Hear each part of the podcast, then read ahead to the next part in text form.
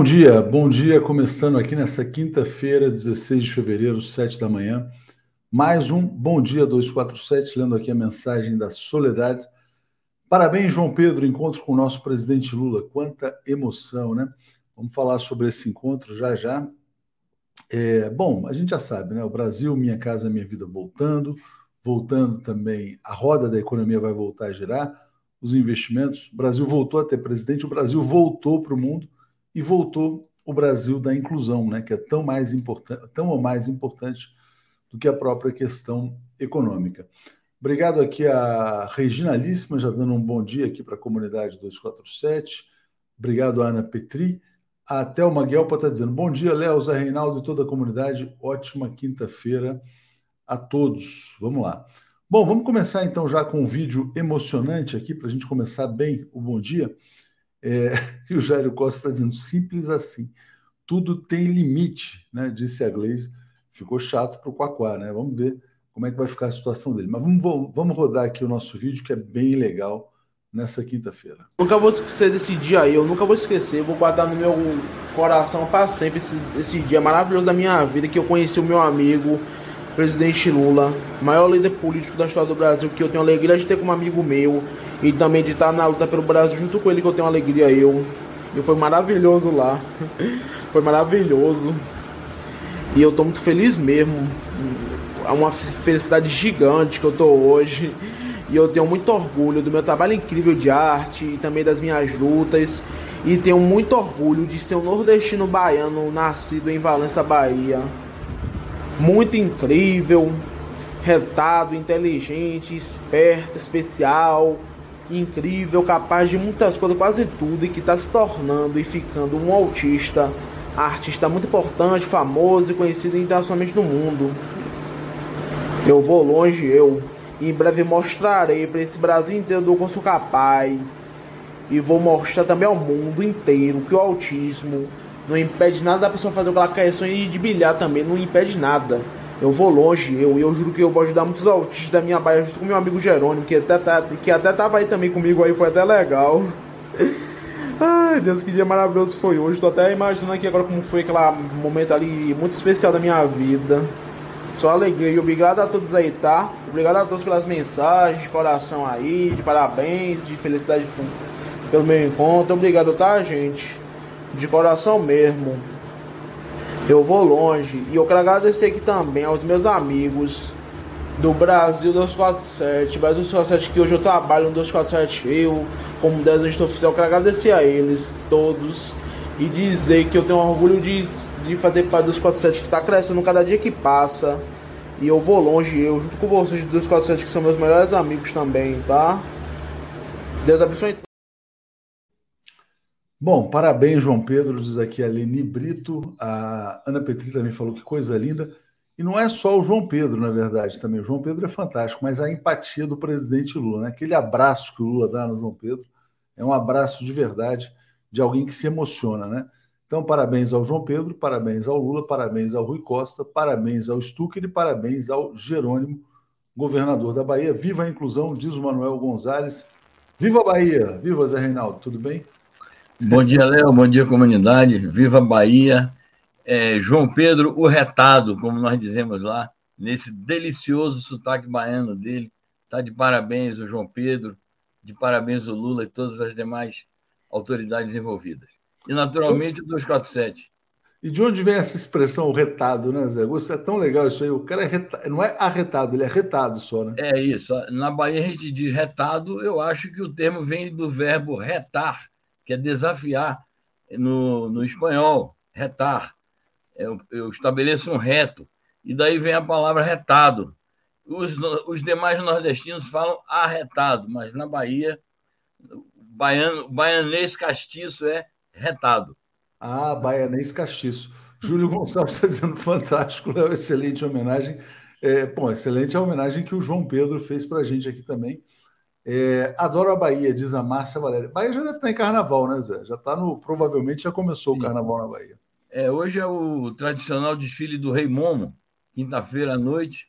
É, é, oficialmente é quando começa o carnaval na Bahia com a chamada entrega das chaves da cidade ao Rei Momo. Isso é uma tradição antiga. Naturalmente que já passou por muitas modificações, mas é isso. De hoje até quarta-feira de cinzas, não se faz outra coisa na Bahia senão brincar o carnaval. Já passei um carnaval na Bahia uma vez, fiquei muito impressionado com aquele, aquele bloco lá dos Filhos de Gandhi. Aquilo lá realmente é uma coisa lindíssima. Sim, magnífico Filhos de Gandhi também é um dos mais antigos blocos do carnaval baiano, das antigas. Enfim, é isso, é uma festa realmente popular. Hoje atrai a indústria do turismo, funciona muito em função do carnaval na Bahia, né? Mas é importante como expressão da, da alegria do povo. É isso aí. Zé, vamos lá, 16 de fevereiro, o que, que você nos traz aí? Bom, hoje é o aniversário de nascimento do grande saudoso Pedro Casaldáliga. Ele morreu há dois anos, hoje ele completaria três anos que ele morreu. Hoje ele completaria 95 anos, nasceu em 1928. Ótima lembrança. Estou pegando aqui uma mensagem que chega aqui dos, dos membros, né? Que só chega aqui no celular. Zé Manuel fala: TV 247 precisa ter o um número de membros igual de inscritos. Precisamos de uma imprensa de esquerda forte.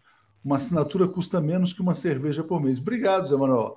Se todos os nossos inscritos fossem membros, aí realmente talvez a gente fosse a imprensa mais poderosa do Brasil, mas a gente já está fazendo uma equipe fantástica também. Obrigado aqui ao Rafael Mendonça, todos os dias aqui presentes, trazendo o seu superchat. Zé, entrevista muito importante, né? Pedro Castilho falou da prisão e disse: sou o legítimo presidente do Peru.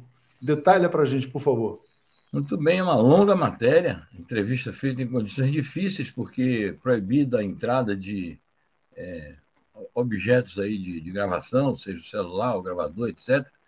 Então, os repórteres tiveram que anotar é, manuscrito, tudo que ele declarou, uma entrevista detalhada sobre aqueles dias dramáticos em que ele foi preso. Ele conta, uh, na verdade, o, pavor que teve é, pela sorte, pela segurança da sua família, sobretudo da sua filhinha, que estava no seu colo no momento em que o carro em que ele se encontrava foi abordado por policiais armados até os dentes. É, então, ele, além de contar esses momentos dramáticos da sua prisão, é, da também ida da sua família para o exílio no México, ele detalha politicamente as circunstâncias em que ocorreu o golpe, é, fala coisas essenciais de conteúdo, dizendo que a classe dominante nunca suportou o fato de que a primeira vez que uma pessoa de origens rurais e um professor de escola primária é, se elege presidente da República. A classe dominante nunca suportou isso e boicotou seu governo desde o primeiro momento. Ele destaca até mesmo já na campanha eleitoral, fizeram uma campanha é, bastante odiosa contra ele, com acusações as mais estapafúrdias. Faz críticas duras a essa senhora, Dina Boluarte, que ele diz não a conhecia, a não ser virtualmente, fui ter contato com ela pela primeira vez, pessoal no segundo turno. Ela foi apresentada pelo partido lá, o, o Peru Livre, e desqualifica ela, mostra as suas ligações com o Fujimorismo e a maneira como ela traiu o próprio partido de esquerda, Peru Livre. Enfim, é uma, uma matéria em que ele naturalmente protesta contra a injustiça da prisão dele, diz que até hoje teme é, pela sua segurança pessoal, pela sua própria vida, e continua defendendo é, questões assim essenciais, como a necessidade de convocar uma Assembleia Nacional Constituinte livremente eleita para livrar o país da Constituição Fujimorista. É uma peça é, jornalística de grande valor e que precisa ser lida e difundida. Talvez, né, Zé, o Brasil possa, na verdade, interceder para que se encontre uma saída lá no Peru, né? Como principal país da região. Deixa eu agradecer aqui a Renata, que deu uma assinatura de presente, ao Bruno Andrade, que chegou como assinante. A Aline Brito está dizendo: já dei meu like. E você? Né? Exatamente, vamos dar os likes também. E o Carlos Eduardo Lessa dizendo: bom dia, membros do nosso 247, diretamente de BH. Quem está sendo alvo de muitos protestos é o Gustavo Petro, da Colômbia. Está sendo, aliás, inclusive foi alvo de uma moção de repúdio dos peruanos, porque ele se solidarizou também ao Pedro Castilho, né? Dos peruanos, não, do governo peruano, né? É, e aí, uh, queria que você trouxesse as informações sobre, o, sobre os protestos contra o governo do Petro. Muito bem. É, no começo da semana, o Petro organizou manifestações em apoio aos projetos de reforma que ele está encaminhando ao Congresso. E houve uma grande concorrência, uma grande participação popular, porque são reformas necessárias ao desenvolvimento econômico e social do país. Ontem, então, a, a direita peruana, comandada por esse partido que se chama indevidamente de Centro Democrático, que é o partido do antigo presidente Álvaro Uribe, que é um homem de extrema direita, um homem que se opõe aos acordos de paz, um homem que combateu a, a campanha eleitoral do, do Petro, que foi contra a eleição dele.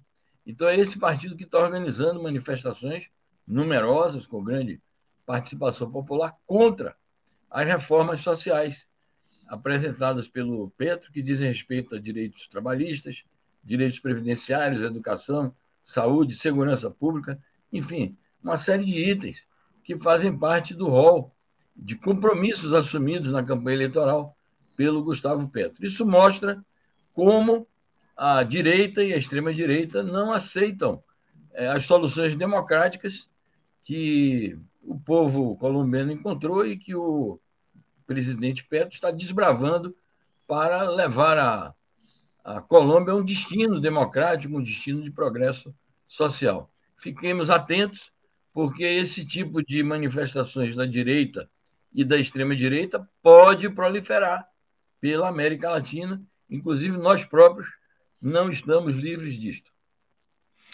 Obrigado, Zé. Tem um comentário aqui, uh, acho que da Silene, ah, Silene Godoy. Zé Reinaldo parece abatido, boa recuperação. Mas você está melhor, né, Zé? Estou sentindo que você está inclusive a tua garganta. Sim, eu estou melhor. Naturalmente que é isso. A, essas, esses vírus aí que nos atacam, eles nos, nos deixam é, num estado de fadiga muito grande, nos abatem, mas a gente está forte. Seguimos em luta. Seguimos em luta. É, a Claudilé, lembrando que ontem, além de, além de Galileu Galilei, era aniversário também da Nise da Silveira, grande mulher revolucionária, ministra da Saúde. Bom, Zé, vamos trazer aqui a embaixadora dos Estados Unidos expressando preocupação com o fato de navios iranianos atracarem no Brasil. Bom, é uma interferência indébita nos assuntos internos do Brasil. A semana passada, o Brasil, porque o Brasil assumiu o compromisso de permitir que esses navios iranianos atraquem no porto do Rio de Janeiro, eles estariam de passagem é, do Panamá para outro destino e passariam por aqui.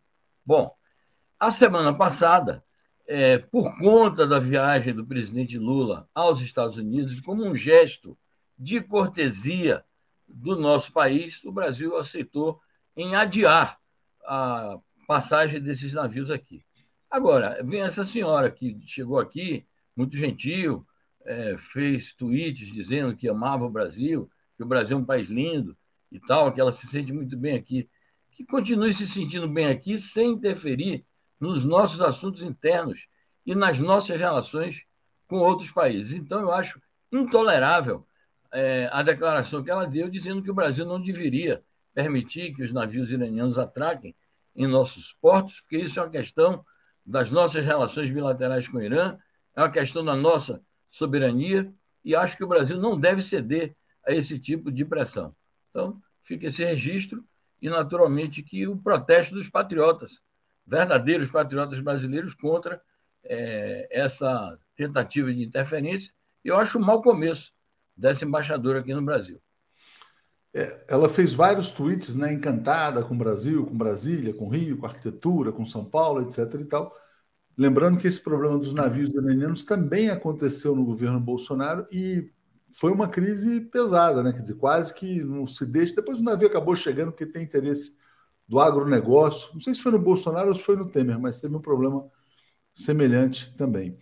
Muito obrigado aqui ao nosso novo assinante, ao Marco Silva, que acaba de se tornar assinante, e também ao Cristiano Hansen, que atualizou aqui a assinatura. A gente agradece bastante. Zé, então vamos seguir aqui, trazendo agora. Aliás, acho que eu tirei até a matéria que a gente ia trazer. Ah, já trouxe aqui. Estados Unidos agora. Tony Blinken, né, o secretário de Estado, admitindo que a Crimeia é uma linha vermelha e que se houver qualquer ofensiva ucraniana, a, a resposta pode ser devastadora. Diga. É uma grande novidade essa declaração do Antônio Blinken, é uma espécie assim de os Estados Unidos caindo na real sobre aspectos essenciais e fronteiras intransponíveis que se referem ao conflito russo-ucraniano. A Crimeia é russa. A Crimeia é, sempre foi russa, desde tempos imemoriais. E por questões aí da geopolítica da época da construção do socialismo na União Soviética, quando a União Soviética era uma realidade de um país multinacional, a própria Ucrânia fazia parte da União Soviética, a Crimeia fazia parte da União Soviética, por essa razão, naquele contexto muito peculiar, o Khrushchev, lá pelos anos 50, resolveu entregar a Crimeia à, Ucrânia, mas a Ucrânia, na época, pertencia à União Soviética. Em 2014, com o golpe que aconteceu, é, instrumentalizado pelos Estados Unidos e a OTAN e os, e os países da Europa Unida, da União Europeia, é, a Crimeia fez um plebiscito e acabou se reincorporando ao território da Rússia. O Putin já deixou claro muitas vezes isso que o Blinken parece que só descobriu agora, que a Crimeia é uma linha vermelha intransponível. E, portanto, ele agora ficou com medo, os Estados Unidos ficaram com receio do que prevêem será uma reação devastadora da Rússia caso a Ucrânia organize uma ofensiva para recuperar, que será impossível, na minha opinião, recuperar a Crimeia, e é uma espécie assim já de aviso que o Blinken dá de que os Estados Unidos não estariam dispostos a embarcar na, na aventura, ou na suposta aventura do Zelensky, visando a recuperar a Crimeia. Portanto, é uma batalha perdida para as potências imperialistas ocidentais e, naturalmente, para a Ucrânia também. É, exatamente. Quer dizer, tentar retomar a Crimeia pode ser a Terceira Guerra Mundial, né? Marco Silva aqui também como assinante, a gente já tinha falado, né? Então vamos aqui trazer agora a visão do Sergei Lavrov sobre o que, que significa a guerra na Ucrânia. Diga, Zé. Está aqui, está dizendo que o objetivo é transformar a Rússia num Estado párea. Bom, isso foi declarado é, há vários meses pelo é, secretário da Defesa dos Estados Unidos, o chefe do Pentágono, Lloyd Austin. Ele disse com todas as letras nós devemos aproveitar este conflito para enfraquecer a Rússia. Esta é a nossa estratégia, que, por sua vez, é coerente com a estratégia estabelecida no discurso de posse do, do Biden e no discurso de posse do próprio Lloyd Austin e no discurso de posse do Anthony Blinken, quando eles todos disseram que o, um dos objetivos centrais da política externa estadunidense é enfraquecer a Rússia e é combater o poderio nacional e militar da Rússia. Então, agora, com essas denúncias todas que aparecem contra a Rússia, relacionadas aí com essa questão das crianças, é, e outras acusações que se fazem à Rússia, na tentativa, inclusive, de encobrir o, o ataque que fizeram ao, ao Nord Stream 2, isso tudo evidencia isso que o Lavrov está denunciando, que eles querem transformar a Rússia num Estado párea, querem acusar a Rússia de um país criminoso de guerra, querem organizar uma subversão interna para derrubar o presidente Vladimir Putin e querem, naturalmente, fragmentar a Rússia. Esse é o objetivo, Lavrov percebeu, percebeu muito bem e denunciou no discurso que fez ontem perante o parlamento russo.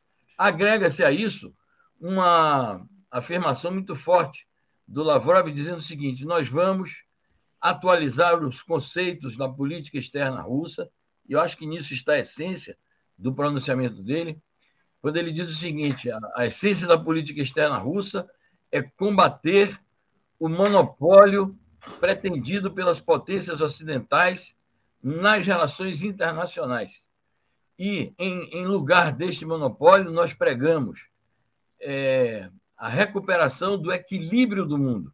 E a recuperação do equilíbrio do mundo consiste exatamente é, na construção de um mundo multipolar, que é uma grande causa é, democrática dos povos de todo mundo, que muita gente, inclusive na esquerda, não compreende esse processo e ficam com posições defensivas, é, ainda dizendo: não, mas os Estados Unidos constituem uma grande potência, isso pode ser benéfico para o mundo, é um erro da China e dos, do, da Rússia desafiar esse poderio. Então, acho que o, o novo conceito de política externa da Rússia, enunciado pelo Lavrov ontem, tem uma importância estratégica fundamental para a humanidade. Que é uma das bandeiras, inclusive, aqui do 247, né? A defesa do Brasil soberano e do mundo multipolar. Até porque não existe Brasil soberano no mundo unipolar, né? Não existiria. Exato. Constantino Freitas chegando aqui como assinante. Agradeço demais ao Constantino. E o Wellington dizendo: Bom dia. Houve aumento no combustível em Brasília. A gasolina aumentou mais de 20 centavos e o governo não fiscaliza. Brasília era muito marcada pelos cartéis de postos. Né? Como não houve aumento nas refinarias, uh, determinado pela Petrobras, realmente isso aconteceu, é um aumento abusivo. Né? Zé, a notícia mais importante do dia hoje vem da China. É, e isso, inclusive, era um apelo do presidente Lula. A China disse que está pronta para ajudar a encontrar uma solução política para o conflito na Ucrânia. Então, a China, como pede o Lula, quer ser uma mediadora da paz. Exatamente, eu reputo esta como a principal notícia da semana, talvez do mês, desse início de ano, para a conjuntura internacional. Ainda mais que a declaração foi feita no encontro com o presidente da França, o Emmanuel Macron, que é uma das partes implicadas no conflito, mas que a gente sabe que, dentre os líderes é, dos países imperialistas ocidentais, o Macron é daqueles que tem tomado uma posição mais flexível, no sentido de ele continua afirmando o combate contra a Rússia, mas diz que não, não se pode, não se deve fechar as portas ao diálogo com o presidente Putin. É a primeira vez que a China vem a público, de maneira tão explícita, oferecer-se para é, participar de uma maneira direta, objetiva, nas negociações eventuais, que por acaso venham a ser abertas, visando a encontrar uma solução política para o conflito russo ucraniano. Eu acho que a partir desta declaração do Wang Yi, que é a principal autoridade é, da formulação e execução da política externa do Partido Comunista da China, é possível que é, surjam iniciativas, e uma delas é a do presidente Lula, quando ele formulou a necessidade de criar-se um, um chamado clube de países amigos que facilitem o diálogo na Ucrânia. Então, acho que a partir dessa declaração, alguma coisa poderá mudar. Estamos às vésperas do primeiro aniversário da Operação Militar Especial. Vamos aguardar como os demais atores desse drama é, se pronunciam e se movimentam. Obrigado, Zé. Deixa eu agradecer também aqui a Isabel Reis, que atualizou a sua assinatura. E falando em China, o chanceler brasileiro, o Mauro Vieira, concedeu uma entrevista é, falou um pouquinho sobre como é que vai ser essa viagem uh, do presidente Lula à China em março e já antecipou uma parceria para a construção de satélites entre os dois países também. Uh, falou também sobre Fundo Amazônia, parceria com os Estados Unidos, etc., mas destacou a relação com a China. Diga, Zé. Muito boa a entrevista. É, ele fala do conjunto da, da visita, dos temas da visita, realça o tema econômico, realça o tema político, é, da reformulação do Conselho de Segurança é, Permanente da, da ONU, realça o tema da criação de novos mecanismos para o exercício do, da governança global.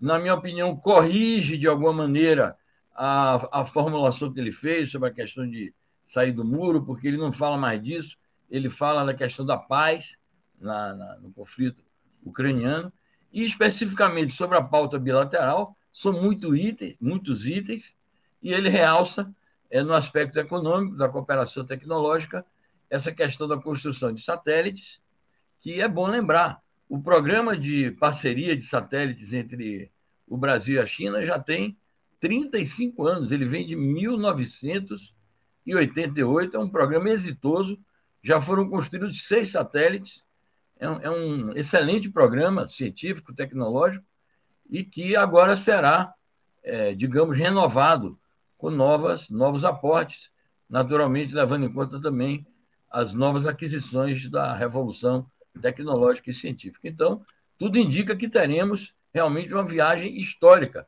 do presidente Lula à China agora no mês de março. Certamente. Zé, uh, deixa eu agradecer também ao Vicente, né? Outro dia estava aqui comemorando 80 anos renovou a assinatura por mais um ano, sempre na luta pela democracia e contra o fascismo. Né? Obrigado aqui a Isabel também. Você já ouviu falar no time Jorge, Zé? O time Jorge? Time Jorge. Time Jorge. O, é, essa notícia é importantíssima. Acabei de passar para o nosso pessoal. A gente ainda não tem o 247, mas teremos. Foi uma denúncia do The Guardian. O time Jorge é o seguinte: é um grupo de hackers israelenses, israelenses que interferiu em 33 eleições no mundo por meio de perfis falsos, manipulação de redes sociais, discurso de ódio. Então, você se lembra que muitas vezes já se falou em manipulação russa nas eleições.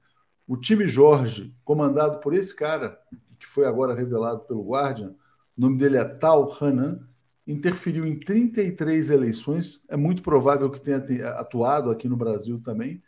É, o caso está vindo a público agora e a gente vai trazer as informações sobre isso. Né? Então, enquanto, enquanto muita gente falava em hackeamento russo, o que havia, na verdade, era um hackeamento israelense e uma manipulação das redes sociais. É.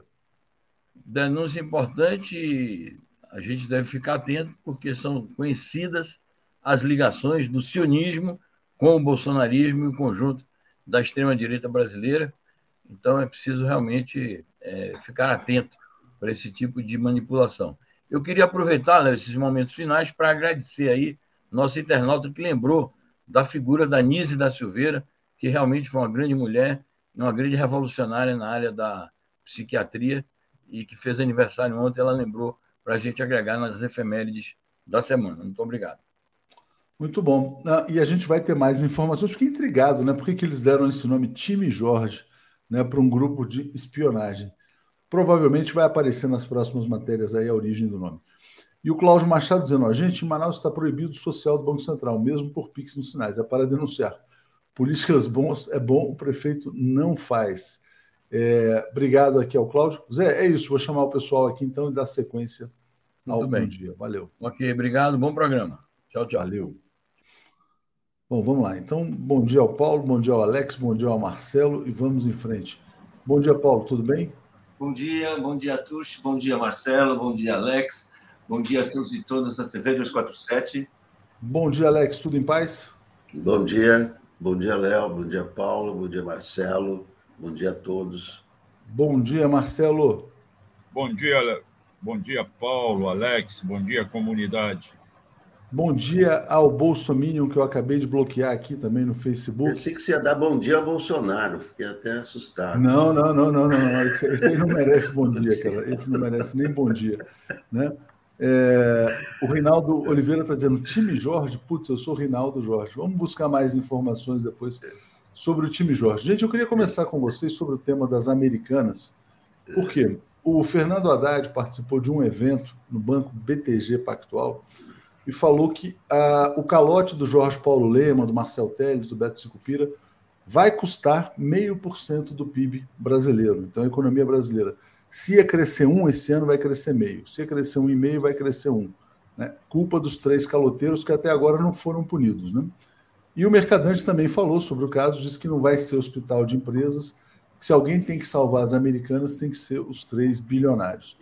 É, Paulo, como é que você vê a postura do Haddad fazendo esse aviso e também do Mercadante dizendo que não vai salvar os bilionários, a empresa, na verdade? Olha, eu acho um bom começo. Acho muito importante essa revelação do Mercadante. Muito importante o, o, esse cálculo do Haddad. É, é, mais ou menos isso mesmo, eu imagino. Não tenho, entendo assim, mas imagino que é isso. A gente está vendo essa repercussão. Agora, nós estamos falando, gente, não é de um erro financeiro, não é de um episódio assim do capitalismo. Nós estamos falando de crime. Nós estamos falando de crime. Essas pessoas falsificaram uh, dados, esconderam balanços, mentiram para os seus acionistas. Ou seja, as pessoas têm que ser investigadas e têm que ser punidas. Isso é crime financeiro. É, é, ficar nessa discussão apenas é muito importante explicar tudo, deixar claro o que está, o, o, o que foi feito, a população brasileira vai, precisa entender o que está ocorrendo, essa, essa patinação, do, essa economia que patina, tem muito a ver com a quebra desse tamanho, um rombo desse tamanho. Agora, gente, nós estamos falando de ladrões. Só porque ladrões que roubam bilhões, é, não vai ninguém no seu encalço, eu acho que, eu acho que é preciso imediatamente, claramente, formular uma denúncia e ir atrás dessas pessoas. Senão, gente, o Brasil vai o brasileiro vai ficar ficando em bobo. Roubam o nosso crescimento e tudo bem, porque são bilionários. Áudio, isso. O Lehman estava lá jogando tênis em Miami, tão bilionários, como disse aqui o, o Eduardo Rado, receberam bônus pelos falsos resultados. É roubo, né? Só agradecer aqui, Alex, rapidinho ao João Alberto Kerber, nosso grande apoiador. Está dizendo, desde há três anos e onze meses apoio o 247 nessas tarefas nobilíssimas. Derrubar o golpe, defender o Brasil e fingar posição com o melhor que o jornalismo livre pode dar à sociedade. Gratidão aqui ao nosso João Kerber. E o Marcelo está dizendo, o que o Vadir Damus teria a dizer sobre o caso Americanos e Correlatos? O Vadir Damus pode atacar no caso da defesa do consumidor, mas tem outros casos, tem a questão da Receita Federal, tem a Procuradoria-Geral da Fazenda Nacional, tem a questão criminal também.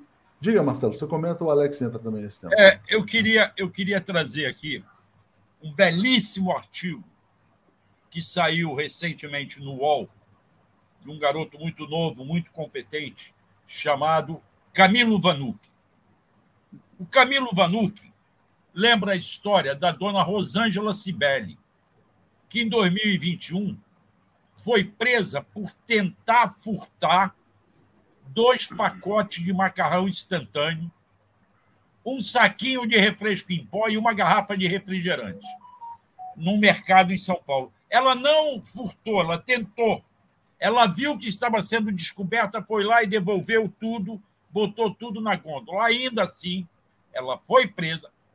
Valor, o valor total daquele, daquela mercadoria, R$ 9,69. Ela foi presa, ela vivia na rua, sem casa, ela ficou vários dias presa, foi preciso ir ao Superior Tribunal de Justiça para liberá-la. Aí o Vanuc vem e lembra o seguinte: você tem uma moça bem vivida que deu um trambique na turma de medicina da USP, desviando parte do recurso arrecadado para a festa. E você tem o calote da americana, muito mais grave que os R$ 9,60 e nunca ninguém levou para cadeia esse pessoal. E a dona Rosângela, por causa de R$ 9,69, que ela tentou furtar, ela foi para cadeia. Foi preciso ir ao STJ. A, a juíza que manteve preso disse que ela era uma ameaça à sociedade.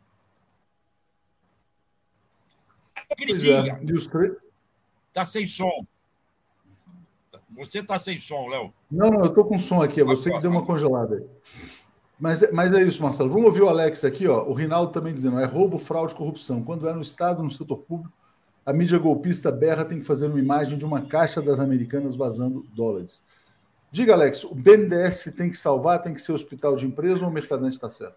Não, não, é o seguinte: o, é, o Bolsonaro disse que é, vai ajudar os fornecedores. O mercadante, impacto, o próprio, o próprio, o próprio mercadante, o próprio mercadante deu a dimensão, é, impacto de meio por cento no PIB. Então, uma coisa é punição, que não é, não é a área do, do mercadante, que tem que punir a CVM, a polícia. Uma, uma coisa é punição. Mas só punição não resolve, porque tem 40 mil empregos em jogo, tem 16 mil fornecedores não é? que, que, vão, que vão quebrar. Quer dizer, alguma coisa tem que ser feita, não adianta só punir. Não é nem a questão do mercadante, claro, tem que punir, julgar, condenar, é, foi furto, foi. etc.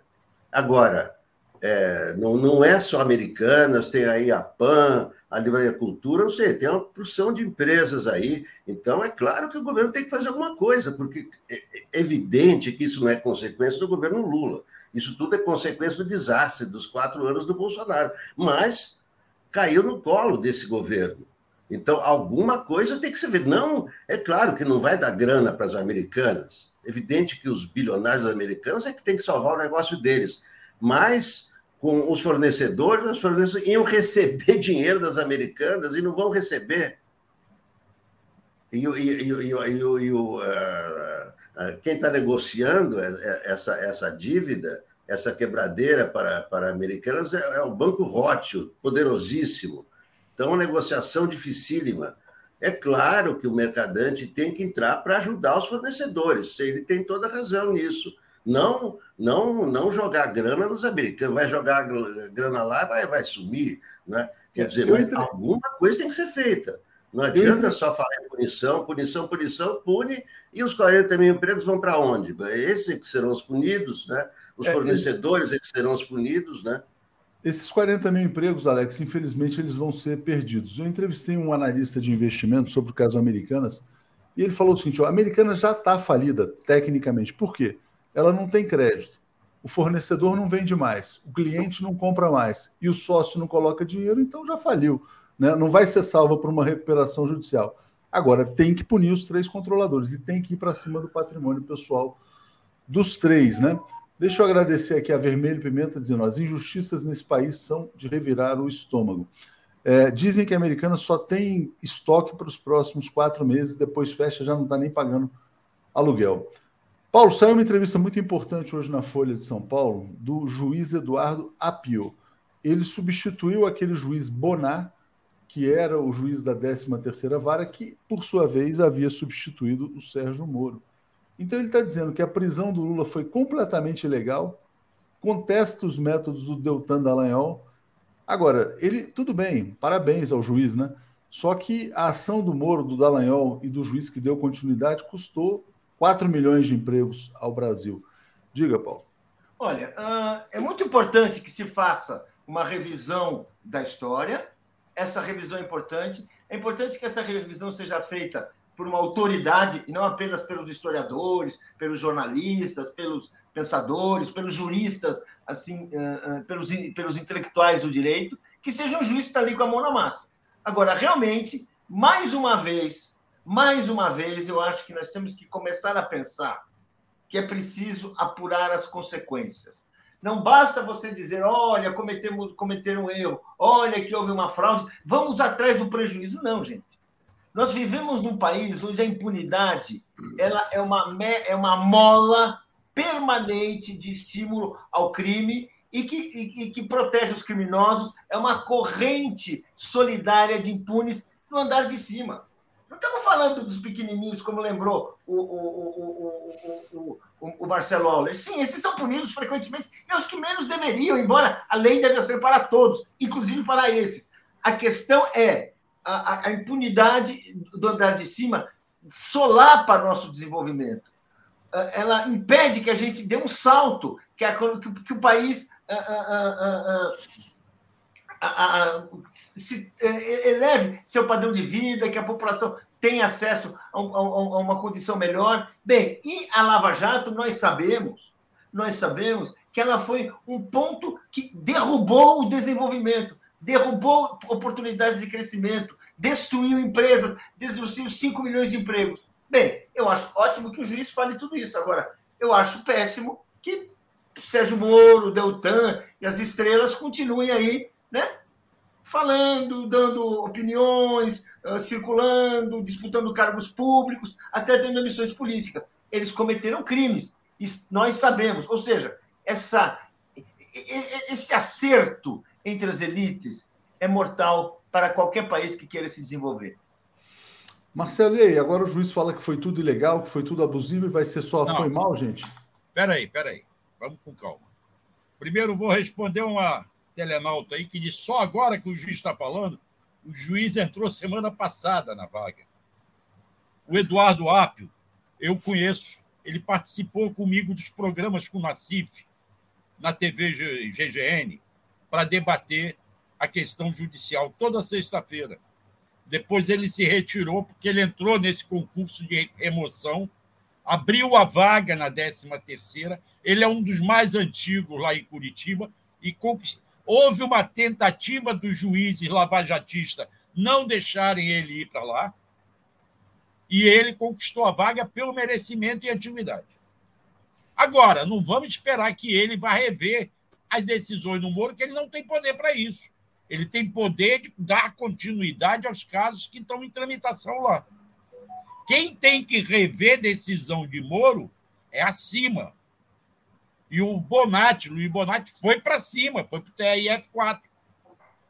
Então, Então, lá, aqueles desembargadores que ajudaram e passaram o pano e, e, e, e fizeram o jogo do Lava Jato. Vamos dar um tempo, porque o Apio não veio ali para rever as decisões do Moro. Ele não tem poder para isso. Ele é igualdade, teoricamente, se o Moro continuasse juiz. Ele vai dar continuidade aos casos que estão em andamento lá. E ele é um cara bastante crítico à Lava Jato, sim. Isso não preciso nem eu falar, estão aí os vídeos que ele, inclusive ele, conversou longamente num desses programas com Cristiano Zanin. Muito bom, mas que bom, né? Que bom que é um juiz com esse perfil. Juliano está dizendo, Atucho, não é assim não, sócios têm que fazer um plano de demissão com o dinheiro deles. Não, é óbvio. É óbvio que, na verdade, os trabalhadores da Americanas terão que ser indenizados e têm que ir para cima do patrimônio pessoal dos donos, do Lehman, do Teles, do Sicupira, para ser bem claro. Agora, o que eu digo é o seguinte, quer dizer, não vai ser possível salvar essa empresa. Tudo indica que ela está falida, né? Tecnicamente falida. Deixa eu trazer aqui, então, Alex, a, agora já que a prisão do Lula foi injusta, uma prisão que seria extremamente justa seria a do Bolsonaro. Mas os ministros do Supremo, do STJ, estão dizendo que ele vai ficar só inelegível. Diga, Alex. Bom, é o seguinte, né? É, aliás, uma, uma, pesquisa que eu acho que falta fazer, né? Tanta pesquisa se faz é Bolsonaro deveria ser preso. Ontem a, a Jovem Pan fez essa enquete. Né? A Jovem Pan, que é totalmente bolsonarista e tal, e é, é, pelo menos o vídeo que eu vi, todos diziam não, tem que ser preso, é, não volta, não volte nunca mais, etc. Essa é, a, é a vontade, né? É, é, é, claro. Agora, o, o, o, que, o, que, o que vai acontecer? O que está né, no nosso horizonte? A inelegibilidade, né? Por quê? Porque são os processos do TSE. Né? Os, os processos, os inquéritos eleitorais não dão prisão dão inelegibilidade. Então, isso aí, né, favas contadas, inelegibilidade, tanto que está sendo preparada a Michele para ser a candidata em, em 2026. Então, o Bolsonaro não vai ser candidato. Quanto à prisão, né, a, a, a única possibilidade é a prisão preventiva. Né? Artigo 311, em qualquer fase de investigação, né, é, é, é, cabe uma prisão preventiva. Quando? Quando é, a ameaça, a risco é, de coação de testemunhas ou de destruir provas, não é? Essa, essas condições da prisão preventiva.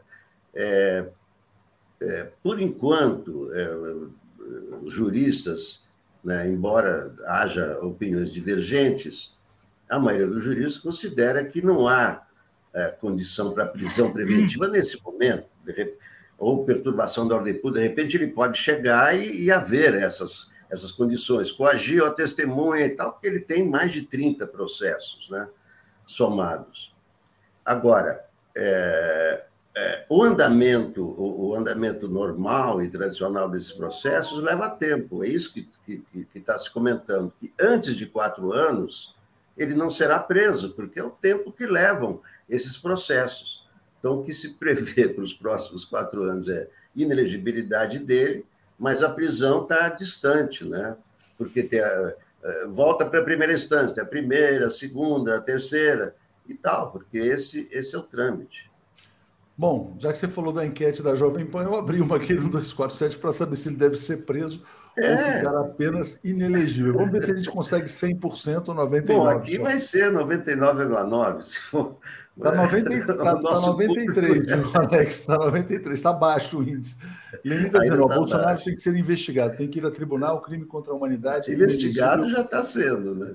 Inelegível para sempre, aqui está dizendo. É, isso sim. Vamos lá. Uh, bom, Vermelho Pimenta, Bolsonaro matou meu tio, minha prima e vários amigos, além de outras pessoas. Cadeia já.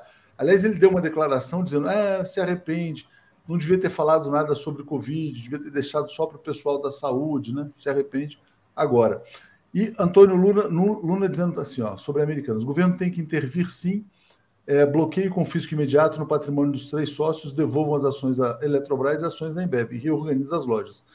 Eu também acho que tem que ter confisco do patrimônio dos donos, mas não acho que o governo tenha que ficar com lojas americanas para administrar. Paulo, você agora sobre a questão da prisão do Bolsonaro.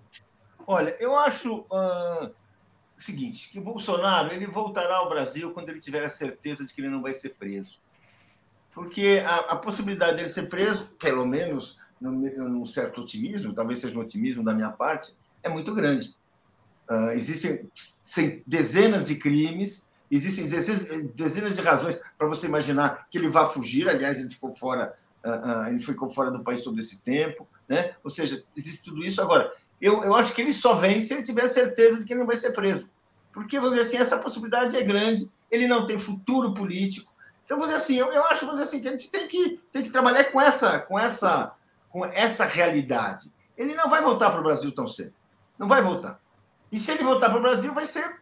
Eh, enfim, ele não volta. Porque a chance dele ser preso, a comoção vai ser muito grande. Ele tem vários processos que não andam porque ele não está aqui.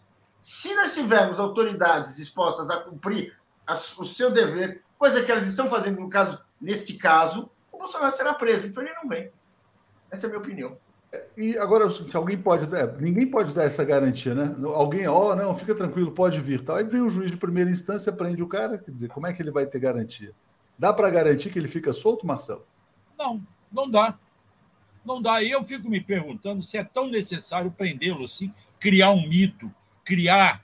Uma não acho que cria mito, cria um mito do tamanho do Roberto Jefferson. Tá lá, tá lá, fica lá para é, sempre. É, só que você vai ter uma, um grupo na porta da, da cadeia, como teve no Vigília Lula Livre. Será? Eu um acho. Grupo, um grupo de ah, Eu quero falar isso, eu quero falar isso, quero rebater. Eu acho, eu acho que sim, cara. Você não está vendo a loucura que esse pessoal comete? O pessoal que está preso na Comé e na Papuda, que continua dizendo que estavam certos. Chegou-se a um nível de loucura total nesse país, num determinado segmento da sociedade, graças ao senhor Bolsonaro e à família dele.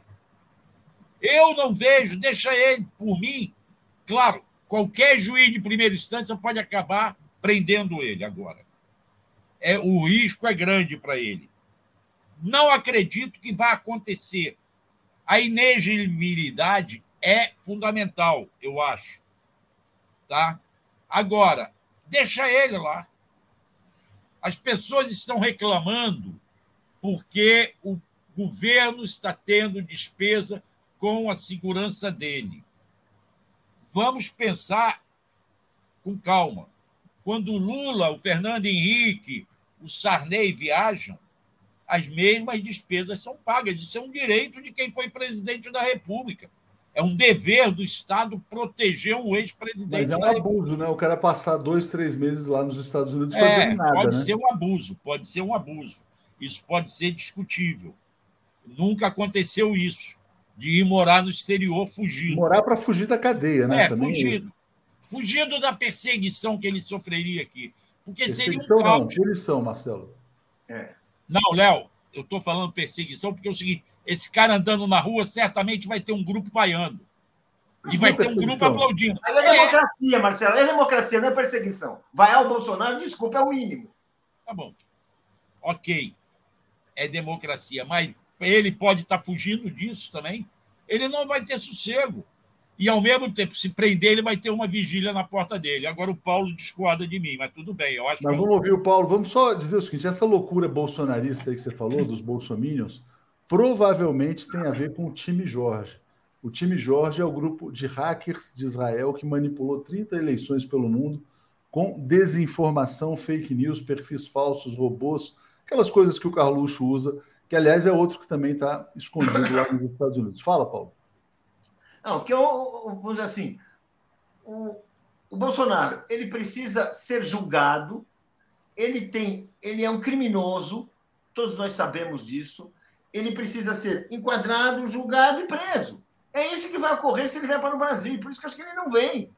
Ele fica fazendo essa onda. Segundo, vamos supor que ele seja preso. E daí? Você acha que vai ficar na, na porta da, uh, da, da, porta da prisão como ficou o Lula? Gente, o Lula é uma outra história. A história do Lula não se resume ao mandato presidencial do qual ele saiu fugido. Não, tem uma história, são 20 anos de luta, é uma liderança popular. Ele inicialmente ele, ele, ele não, foi nada dessa nada não foi nada saudado, ele foi saudado pelos militantes, pelos ativistas leais que ele tem, porque ele representa um, uma esperança de história. O Bolsonaro não é isso. Quem são as pessoas que, que você tem um bando de fanáticos? Tem. Não vão ficar, não, não nem para comparar uma situação com a outra.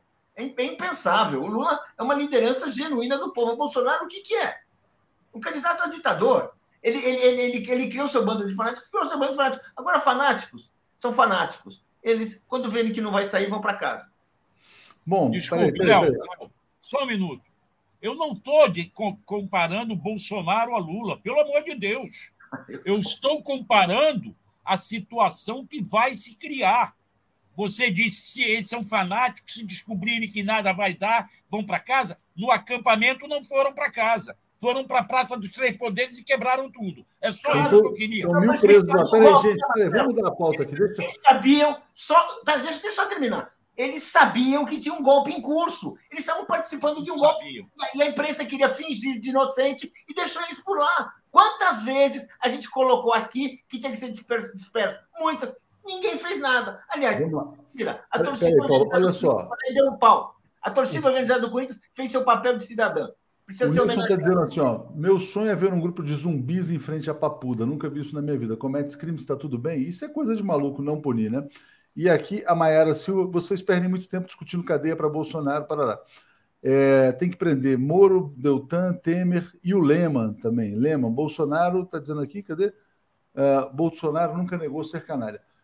É, Alex, olha só, uma coisa que está na coluna do Merval hoje, tem gente falando que a gente pode ter um duelo de evitas né, na próxima eleição. Michele e Janja. Eu estou achando que as pessoas estão viajando muito, né? Mas, enfim, uh, nem acho que a Janja seja candidata a presidente e a Michelle eu acho que é um delírio também, mas como é que você está vendo essa especulação aí, Alex? Eu não acho viagem, porque eu pensei a mesma coisa ontem, o Ricardo Noblar escreveu a mesma coisa hoje, o Bervaltes, e ninguém, eu não falei com o Noblar, nem Vocês se telefonaram, né? É, é, o comitê da imprensa golpista, um ligando para o outro, assim, tal, brincadeira. É, não teve, não teve.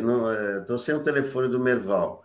Então, não acho loucura, não. Primeira coisa, a Michele, o, o PL, Valdemar Costa Neto, pode ser tudo menos burro.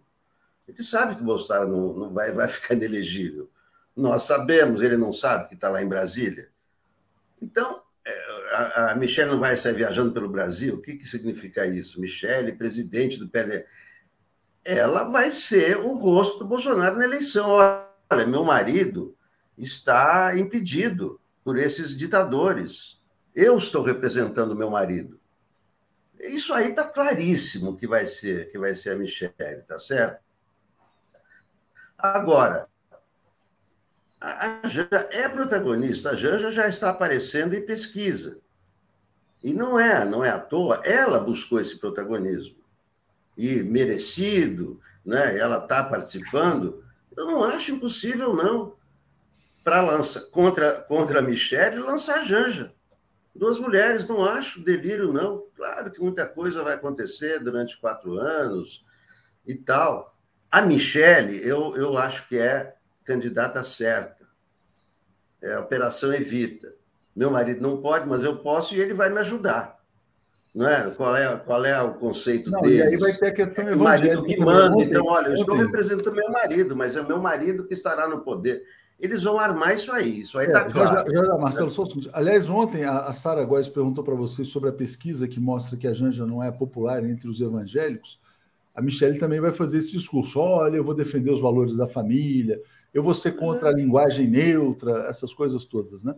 Enfim, é, a Michelle está tá sendo preparada de fato. E o Lícius Bolsonaro está dizendo: não subestimem a Michelle, né? Que horror, né, gente? Mas enfim. Clides também está dizendo assim: calma, Marcelo, ó, momento prender é agora, senão perderemos o tempo. Diga, Marcelo. Será que a Michelle continuará a mulher do Bolsonaro? Só quero perguntar isso. Deixa aí rolar. Dá tempo ao tempo. É, se for um projeto político, como Bolsonaro é uma. O, quem já explicou isso aqui foi o João César de Castro Rocha. Bolsonaro não é uma família. Bolsonaro é uma franquia, é uma franquia de negócios. Então, é como você ter um McDonald's. Então a Michelle tem o McDonald's, a ex-mulher também usa. Três ex-mulheres usam o nome, sogro, genro, tipo assim, o, o Hélio Negão do Bolsonaro, né? o senador astronauta do Bolsonaro, é tudo isso, né? Então essa franquia ela é usada. A marca precisa ser apodrecida, né? Um dos caminhos para apodrecer essa marca, por exemplo, pode acontecer nos próximos dias, é abrir o cartão de vacina dele, porque ele está preocupadíssimo, né? A AGU vai levantar o sigilo, provavelmente o Brasil vai descobrir que ele é vacinado, que ele se vacinou e disse para as pessoas não se vacinarem. Diga, Paulo, sobre a questão Michele. Olha, uh, a Michele, por enquanto, ela é, uma, é uma, um personagem secundário. Agora, ela pode sim crescer, porque vamos dizer assim, uh, uh, ela assume, ela tem vontade. Agora, eu, eu não vejo assim que, é, que o Bolsonaro tem essa. É seja uma liderança capaz de transmitir isso para sua mulher, Sabe, para mim o Bolsonaro é um indivíduo, assim, é como Hitler, é Mussolini, não deixa herdeiros, sabe? É uma coisa assim, é um, é um líder fascista, é, é absolutamente um indivíduo, va, vale e não vale pelo que ele tem como, como indivíduo, é totalmente assim. Então, eu não vejo, assim, a Michelle, sim, eu acho que ela pode pegar uma carona, eu acho que ela pode uh, ser eleita deputada, senadora. Eu não vejo, não vejo, agora, Estamos falando de futuro, né, gente? O futuro a Deus pertence, quer dizer, ninguém está. Mas hoje, hoje eu não acho a Michelle uma candidata presidencial. Assim como eu não acho, e eu acho que a Janja está realmente se tornou uma personalidade política. Comentamos isso ontem, ela é hoje uma personalidade política. Não é, não é primeira dama, ela é personalidade política, né? Uma, tem uma, uma está tá tendo uma trajetória diferente. Agora, candidatura presidencial envolve grandes acordos, grandes interesses, grandes uh, necessidades, que vamos dizer assim. É está longe, né? Está longe. Vamos deixar, vamos deixar o Lula governar. Valdemir dizendo: sinto falta de informação sobre a Amazônia. Léo convide o Enio Candotti, ex-presidente da SPBC, para falar sobre o desenvolvimento da Amazônia.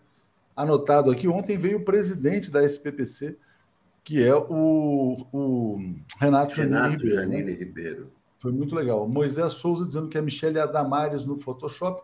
Marcelo, eu queria aqui fazer um elogio público ao seu amigo Andrei, que é o diretor-geral da Polícia Federal. Por quê? Porque hoje de manhã, essa informação aqui, ó. Polícia Federal mira grupo que cometeu fraudes bancárias milionárias. 13 mandados de busca e apreensão tal. Por que, que eu quero fazer esse elogio? Porque é de uma maneira impessoal, sem espetáculo, sem privilegiar nenhum veículo de comunicação eles divulgam todas as informações de manhã, então estão fazendo um trabalho exemplar sobre o que eles estão fazendo. Diga, Marcelo. Primeiro, se ele fosse meu amigo, ele teria me dado 15 minutos na agenda dele. Eu fiquei, 40, eu fiquei 45 dias lá e ele não teve 15. Eu mandei uma mensagem para ele ontem, ele assim: Olha, não tive competência de conquistar 15 minutos, mas eu tenho uma boa relação com ele. Mas merece ele um Não, Dou os parabéns, tem mais. Ele está evitando que pessoas lavajatistas ocupem espaço na Polícia Federal. Criou-se um problema aí em São Paulo, quando quiseram nomear a delegada Tânia Fogaça, corregedora da superintendência. Tânia Fogaça foi quem perseguiu, entre outros, o Augusto de Arruda Botelho, que hoje está na equipe do Flávio Dino, alegando que ele era dissidente, que tinham criado um dossiê contra a Lava Jato que nunca existiu. O Andrei está fazendo um excelente trabalho, eu acho. Lamento que ele só não tenha tido tempo da gente conversar mais. Mas ele, esta questão de fazer operações sem avisar a imprensa antes, mas eles próprios divulgam, preservam os nomes, não aparecem os nomes, os nomes só aparecem depois é uma maneira de você fazer polícia sem espetacularização, como foi feito na época da Lava Jato. É isso aí. Alex, pergunta para você do João Medeiros: haverá marchinha de carnaval neste ano? Já, já saíram as suas marchinhas do forno? Hoje que eu me toquei que o carnaval é depois da manhã. Pois é. Sábado, é. já é carnaval. Aqui no Rio já começa hoje. Já está já, já tá, tá carnaval. Mas então, quando você tiver a marchinha, você fala e a gente traz as marchinhas. Gente, eu vou ser bem tá pontual aqui hoje, que agora a gente vai ter três convidados aqui nessa parte 2 aqui do Bom Dia. Obrigado a vocês. Valeu. Bom dia. Bom, bom feriado, bom carnaval para vocês. Peraí, Marcelo, tem sexta-feira ainda, cara. Amanhã é sexta-feira. Amanhã eu vou estar de folga, eu já combinei. Ah, ah tá bom, tá você, tá, mas de folga, valeu. Alguém tem que trabalhar, né? Valeu. Um abraço. Bom dia.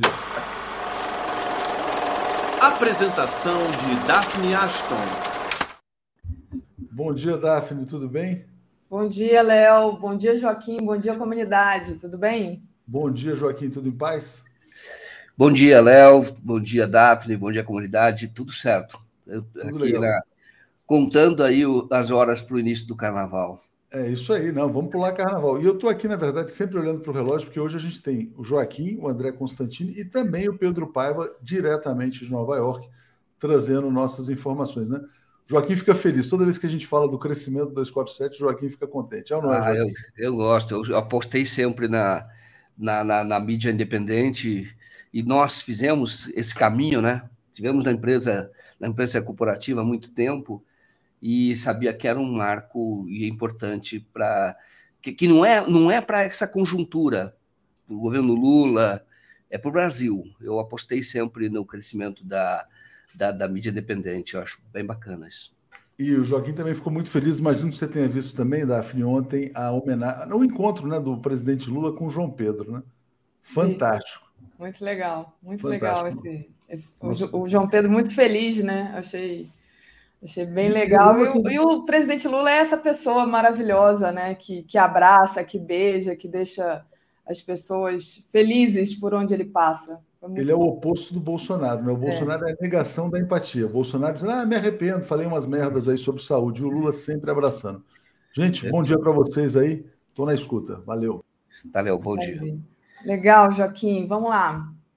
Joaquim, queria começar aqui com a matéria do, dessa inegibilidade do Bolsonaro, mas talvez não é, prisão, né? E aí o Léo colocou aqui mais cedo uma enquete, né? Não olhei agora, na hora que eu entrei, mas há uns 10 minutos atrás eu acho que mais de 90% das pessoas aqui achavam que o Bolsonaro deveria ser preso, né?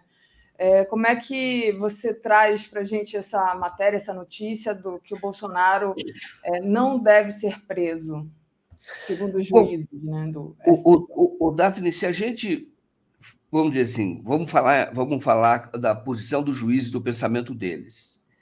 Minha visão, Bolsonaro, ele vai acabar preso. Essa é a minha visão, eu já falei isso. Mas isso, para a visão da institucionalidade, não é bom. Porque você passa a ter todos os presidentes do Brasil viram um Peru, que tem um problema de institucionalidade. Todos foram presos. Então, você não tem mais estabilidade nenhuma, porque uh, sai um presidente, entra, entra um outro, um outro grupo, aquilo vai ser preso. Então, eu entendo que os juízes têm esta visão cautelosa de dizer, olha, o juiz que eu estou falando é do Supremo e do STJ, é mais do Supremo, né? Ele não vai ser preso, mas ele não vai se candidatar mais. Vai, vai, vai ficar inelegível. Esse é o desejo. Agora, o que, que eu acho que vai acontecer? Ele vai acabar preso. Ele vai acabar preso ou por obstrução de justiça ou a partir do processo que, a meu ver, será aberto no Tribunal Penal Internacional. Por genocídio ou crime contra a humanidade, mais provável que seja o crime contra a humanidade. Isso vai acabar ocorrendo, isso é uma questão de justiça. Então, a prisão pela prisão, e eu acho que esse que é o sentido da entrevista do, do, dos ministros do Supremo, que vão tentar evitar uma prisão a qualquer custo. Quer dizer, algum de primeira instância vai lá, decreta, um juiz de primeira instância decreta a prisão, e aí eles derrubariam. E eles estão dizendo que o Bolsonaro poderia ser preso, sim, mas não agora. Poderia ser com uma sentença transitada em julgado. Mas para essa sentença transitar em julgado, ela demora quatro anos, essa é a visão deles, quatro anos, mais ou menos quatro anos, desde a condenação em primeira instância até lá.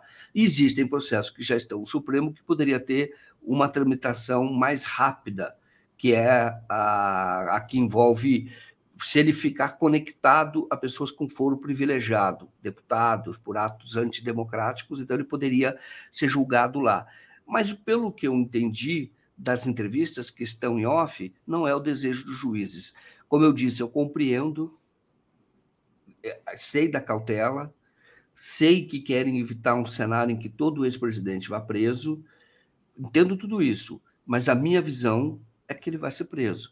Agora, é, ou seja pelas ações dele de obstrução da justiça, ou pelo Tribunal Penal Internacional. Eu aposto muito no Tribunal Penal Internacional no crime contra a humanidade, que está muito claro e cada vez vai surgir informações de que houve uma intenção, uma política de governo, não que o Tribunal Penal vá julgar a política de governo, mas uma política criminosa, que era de deixar que o, os indígenas morressem.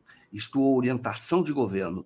Eu tenho, eu, já existem informações é, é, é, que, que, demonstram que o governo agiu com dolo, mas é, ainda falta colocar digital mesmo do próprio Bolsonaro. Mas acredito que isso virá porque as investigações estão acontecendo e, e, e, por uma questão de justiça acabará preso. Mas eu acho que vocês compreenderam, né? Eu entendo a cautela dos juízes.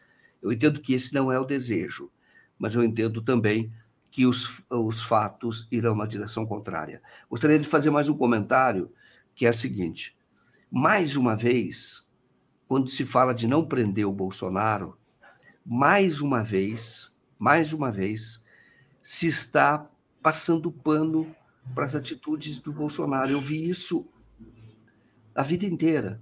E com o Bolsonaro.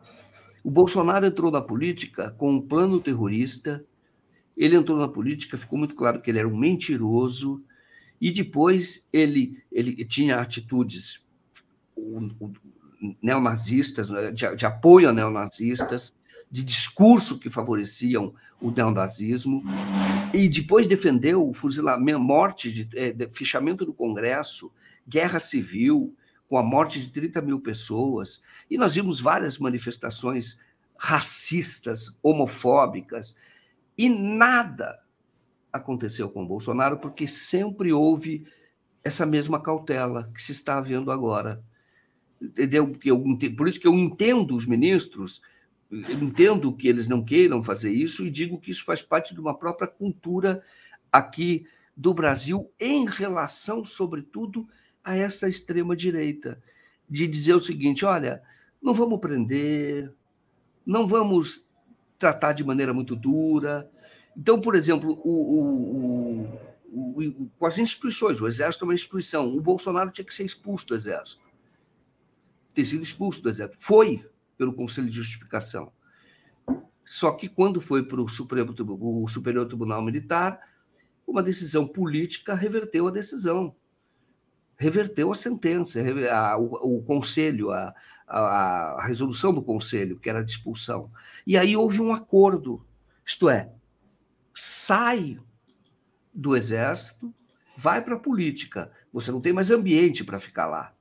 Então você sai. Nem deram o diploma do curso que ele tinha feito de aperfeiçoamento. Então, veja bem que houve uma tolerância. E, de novo, está havendo uma tolerância, vai haver uma tolerância. Não querem mesmo prender. Porque fica. É, e isso sempre foi feito em relação ao Bolsonaro. Por isso que eu estou dizendo que é, é, é, a, é preciso reavaliar se devemos tratar assim. Desta vez, o que, qual é o, qual é o, o, acordo, qual é a vontade. Não é um acordo, não tem um acordo, as pessoas não estão em volta de uma mesa, mas elas vão manifestando a sua vontade, criando um movimento. Qual é a vontade hoje? Isso que você percebe eh, nas instituições, no caso é, da, da, do, do, Supremo e do Superior Tribunal Militar, qual é do, do Superior Tribunal de Justiça? Qual é a, a vontade? A vontade é o seguinte: olha, igual foi feito na frente, você não vai preso, Bolsonaro mas você não vai disputar mais eleição. É isso. Agora, para o Bolsonaro, o bolsonarismo, não disputar a eleição é suficiente. Porque, dependendo de como o Bolsonaro se comportar, ele vai ser um grande líder dessa extrema-direita. E aí, mesmo não podendo se candidatar, vai fazer muito barulho, vai atrapalhar muita gente. Então, eu acho que esse recado está sendo dado um recado para ele do tipo, ó, fica aí, você vai voltar, não vai ser preso, não vai se candidatar, mas a nossa disposição é de não te prender. Então, fica, fica na sua. Mas o Bolsonaro não vai ficar na dele, ele nunca ficou. Então, ele pode dar um tempo durante ali, que nem ele fez naquela entrevista do Wall Street Journal. Ele já falou um pouco mais manso, né? Mas ele já fez isso outras vezes. Ele fez isso durante a pandemia. Ele dá uma recuada, ele é assim. É o comportamento do canalha, viu? É, o canalha, o mau caráter nunca muda. Ele dá um tempo, até por inteligência dele. Ele sempre dá um tempo. Eu ouvi isso do Tim Lopes, na Globo. Em uma relação interna na Globo, ele falou: mau caráter não muda, dá um tempo. E, na verdade, é isso que ocorre com o Bolsonaro. De novo, ele vão, eu acho que a disposição. Mas tudo isso muda, viu, gente? Tudo isso muda, tudo muda. Estou falando para você que o que você percebe que está no ar, o que você percebe que é uma articulação, uma vontade institucional, é essa de que o Bolsonaro fique no canto dele e não seja preso. Ele não vai ficar no canto dele, mas, de novo, eu entendo porque não querem prender, por isso eu fiz essa longa explanação.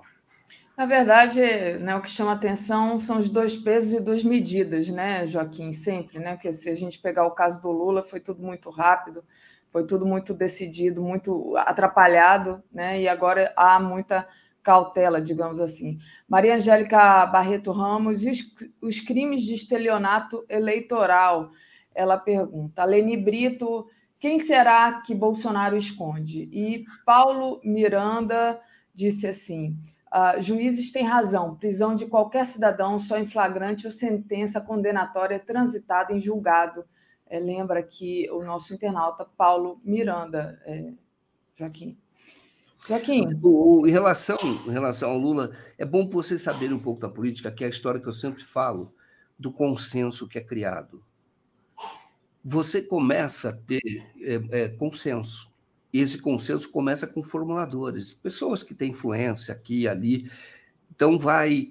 É, no caso, do, por exemplo, da anulação da sentença do Lula, da suspeição do Moro, foi se criando um consenso a partir das matérias que foram saídas, a partir da mensagem acessadas pelo Delgatti, que foram divulgadas pelo Intercept inicialmente. E aí foi, você veja que o Gilmar Mendes, que entende disso, que entende desses consensos, ele segurou o habeas corpus quando sabia que seria derrotado. Que aquele habeas corpus ele começou a jogar em dezembro. Ele só colocou em votação quando ele sabia que já havia consenso, já havia uma opinião pública favorável. É, essa coisa de opinião pública é uma coisa muito interessante. Já havia, mas é, é, é, o entendimento dele foi esse, para que fosse colocado em votação e a suspeição fosse decretada, e foi isso que ocorreu. Então, muitas vezes, você percebe, Brasília, você percebe, as coisas começam a ser construídas, as articulações começam a ser feitas, e você começa a ver pessoas com é, o, o, de opinião relevante, que é levado em consideração, começam a falar aqui, começam a falar ali, isso vai criando um consenso. Então, o que eu quero dizer é que isso é, é uma natureza, é uma, uma forma da, de, de, da nossa política, da condução da nossa política. Por isso que eu estou dizendo hoje, o movimento é este, de não prender o Bolsonaro, mas torná-lo inelegível. Significa que isso vai ser mantido? Depende. Depende dessa construção, desse consenso. A disposição é esta de não prender e torná-lo inelegível. É, Joaquim, o ministro do Supremo Tribunal Federal, Gilmar Mendes, suspendeu ontem todos os processos de instâncias inferiores que discutem a legalidade do decreto do governo Lula que impôs um controle sobre o acesso da população a armas de fogo. Né, uma notícia que deu a Mônica Bergamo. Deixa eu colocar aqui na tela, queria que você é, fizesse uma análise aí, o Gilmar é, dando um suporte né, a esse controle das armas, que é aquela coisa, é a destruição que o Bolsonaro vai deixando. Né? O Bolsonaro não só destruiu, mas continua atrapalhando ainda até agora, e tem que coisas ter, tem que voltar ao normal, à normalidade. Como é que você vê essa ação do Gilmar? Aí? Eu vejo como uma decisão absolutamente necessária porque você tem hoje juízes de primeira instância que, que são CACs, inclusive, participam como colecionadores, têm armas, é, e, e, e, esses juízes dão decisões favoráveis, medidas favoráveis para que as pessoas tenham, é, tenham, tenha validade, por exemplo, o CAC, aquela, aquele registro que significa um porte é, permanente, é, mais do que um porte de arma, ele pode andar é, em qualquer local, em qualquer lugar do, do, do Brasil, que o porte, é, ele, ele, se ele for federal, pode ser do Brasil, senão ele tem alcances e tem algumas limitações. O CAC já não. Então, o que eu quero dizer é que o Bolsonaro ele criou de fato, no Brasil, um movimento armamentista nos moldes da NRA dos Estados Unidos. Tem nome, chama ProArmas, tem deputados eleitos, senador, que é o caso do Hamilton Mourão. Então, hoje, existe, e, e esse, e esse avanço ocorreu no governo Bolsonaro. O Brasil tinha uma política razoável com depois do plebiscito, que era o Estatuto do Desarmamento. O plebiscito era para decidir se proibia armas de venda de armas no Brasil. A população decidiu que não, podia vender, mas o estatuto valia, isto é, haveria rigor para que você concessão de portes, etc. Então, essa disputa, essa disputa no Brasil, ela é central. Então, sendo central, é importante que o ministro do Supremo Tribunal Federal tenha tomado esta decisão que é constitucional. Isto é, você tomou a decisão de que, toda, de que os decretos do Lula que restringe o porte de armas, a venda de armas, não proíbe, restringe, coloca condições. Esse decreto ele é válido, porque juízes têm derrubado na primeira instância. Então, uma vez que ele tomou essa decisão, isso nenhuma decisão de primeira instância passa a valer. O que prevalece é a decisão do Gilmar. E isso é importante porque essa discussão é central no Brasil que nós queremos. Ou nós queremos um Brasil que, na minha visão, na minha visão, que é, é, é um Brasil como o que existe hoje nos Estados Unidos, com muitas armas, que, que eu não quero esse Brasil, mas isso existe lá, isso é permitido, e isto é cultural, isso é antigo, a NRA acho que tem mais de 100 anos. Então, isso é, isso, isso é, um, é, é uma cultura deles lá e é uma luta para que se mude lá nos Estados Unidos. E aqui no Brasil, começou com o Bolsonaro. E você vê que isso já tem quase que uma metástase, já está espalhado pela sociedade. E para isso, para que decisões de primeira instância não prevaleçam, é importante que o Gilmar, então, uniformize o decreto do governo do Lula sobre armas, vale ponto final. Isso é importante, é constitucional e essa é uma batalha central. Prestem atenção no Pro-Armas. Eles já estão oferecendo assistência jurídica para quem matar, e ali é, é, é, com armas e for ligado a eles, eles financiam deputados, já tem mais de 30 que os representam no Congresso Nacional. A tendência é porque tem muito dinheiro envolvido, é que eles cresçam. Por isso é preciso prestar atenção e enfrentar essa política armamentista com é, muita força. E o Gilmar Mendes está mostrando esta força e não é ilegal, é absolutamente constitucional. O Supremo decide, uniformiza as decisões e aí os de primeira instância não podem contrariar. É, é, qualquer decisão contrária é nula. Muito bom, Joaquim, exatamente. Deixa eu aproveitar e pedir para o pessoal deixar o like, compartilhar essa live é muito importante também tornar-se membro aí do YouTube, no botão tornar-se membro, fazer uma assinatura solidária em Brasil247.com.br apoio. É, Joaquim, trazendo um pouco a nossa, a nossa pauta aqui para essa queda de braço entre o governo Lula e o Banco Central, né? É, hoje vai ter uma reunião é, o ministro da Fazenda, Fernando Haddad, a ministra do Planejamento, Simone Tebet, e o presidente do Banco Central, Roberto Campos, vão realizar hoje a primeira reunião do Conselho Monetário Nacional sobre o novo governo. Deixa eu colocar aqui a matéria para você é, comentar. Como é que está essa queda de braço? Você acha que agora vai, é, tá, vai haver um apaziguamento, vai, vai se tentar ali uh, um acordo? Como é que você vê essa reunião? Objetivamente, o governo Lula não vai mudar a meta de inflação. Isso seria um tiro no pé. Ainda que ela seja uma meta irreal, é 3,25 de inflação, podendo ultrapassar, chegar a 1,5, não é isso? É, ainda que seja ela é irreal, mas o governo não vai mudar, porque isso passa um sinal muito ruim para a sociedade. O governo entrou e está aumentando a meta de inflação. Isso é ruim. Então, o, o, não vai ocorrer, mas vai ter essa reunião. Esse é o primeiro ponto. Tem muita gente especulando de que mudaria. Não creio que vai mudar. Segundo ponto, já o que o Lula queria, ele conseguiu. Que era o quê? Chamar a atenção da sociedade, a mesma coisa que aconteceu com os Yanomamis. Chamar a, a atenção da sociedade para, vamos chamar de a perversidade da taxa de juros porque ela consome quase a metade do orçamento público, com a renegociação de títulos nesta taxa que é irreal. Não estou falando da taxa de inflação, estou falando da taxa de juros. A taxa de inflação é que, teoricamente, se você aumenta a meta, você pode baixar os juros, porque você não precisa de uma política monetária tão restritiva. Mas o governo não vai por esse caminho. O que o governo queria já conseguiu. O Roberto Campos já teve que se explicar muito. Já falou que a discussão sobre a taxa de juros é absolutamente pertinente.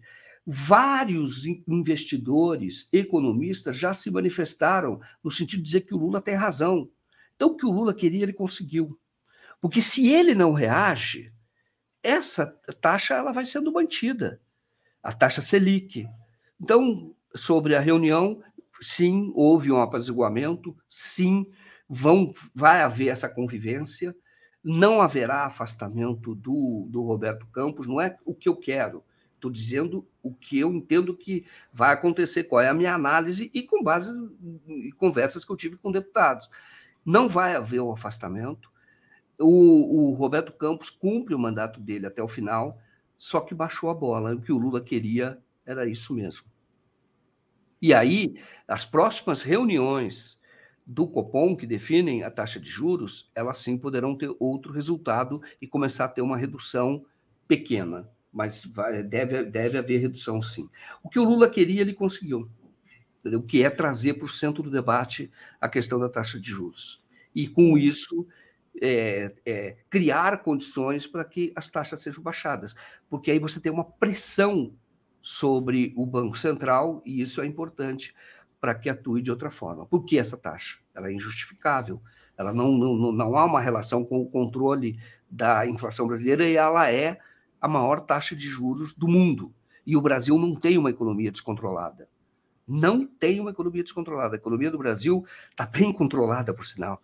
Você falar, é, tá, esses são os dados reais. O Brasil tem o, a sua dívida pública, que é em real. O Brasil é 70%. O Brasil tem reservas que ele poderia até discutir a redução dessa dívida, ou talvez até a quitação dessa dívida. O Brasil tem muita reserva. O Brasil não vai fazer isso, porque isso também provoca um desarranjo na economia muito grande. Mas poderia, então, é absolutamente administrável a, a, as contas públicas no Brasil. Então, não justifica uma taxa de juros desse tamanho. Esse 8% só se explica como uma forma de remunerar os rentistas, né? remunerar bem os rentistas, porque com uma inflação de 5%, você ter 13% é uma maravilha. Né? Então, que é, que é absolutamente seguro esse tipo de investimento. E aí você remunera muito bem os rentistas, e, de outro lado, você também trava o governo Lula tentando dificu dificulta o governo Lula. Não é um impeditivo para que o Brasil cresça, mas dificulta. É Maravilha, isso. Joaquim.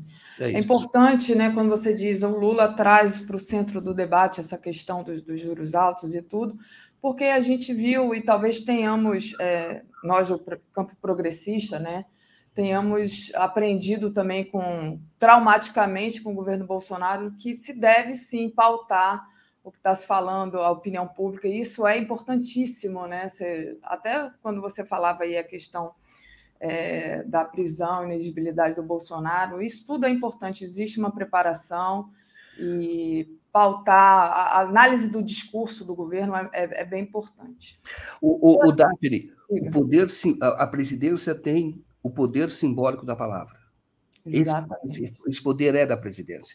Por que, que nós sofremos, em grande parte, os problemas do que nós tivemos no governo Bolsonaro foi pelo, pelo uso desse poder simbólico das palavras pelo Bolsonaro.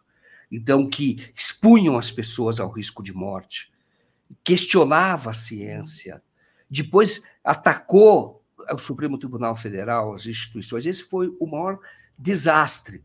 Então, estou dizendo, o é. presidente tem sim esse poder. Então, ele pode usar para o bem ou para o mal. O Bolsonaro usou para o mal, e por isso que o Brasil que tinha criado condições no governo Lula e da Dilma para crescimento. O Brasil tinha criado essas condições, o Brasil tem reservas que a Argentina não tem, outros países emergentes não têm. A Rússia tem mais, entendeu? Tinha mais, ela, ela foi, por isso que está fazendo uma guerra.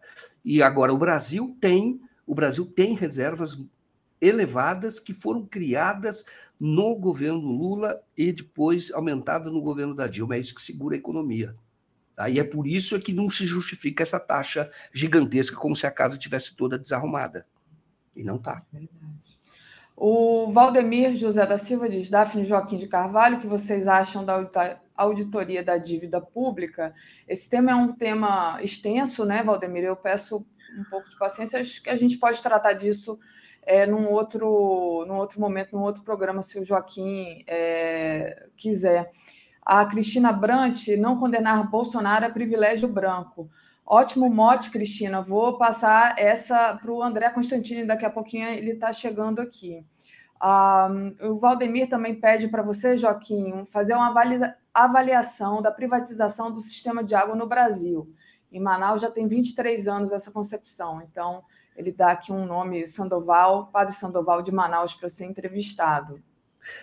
A notícia então, que eu tenho, por exemplo, em relação ao saneamento, é que a França reverteu, foi privado, voltou a ser é verdade, estatal. Estou dizendo para você o seguinte: a água é questão até do meio ambiente, questão de saneamento como um todo.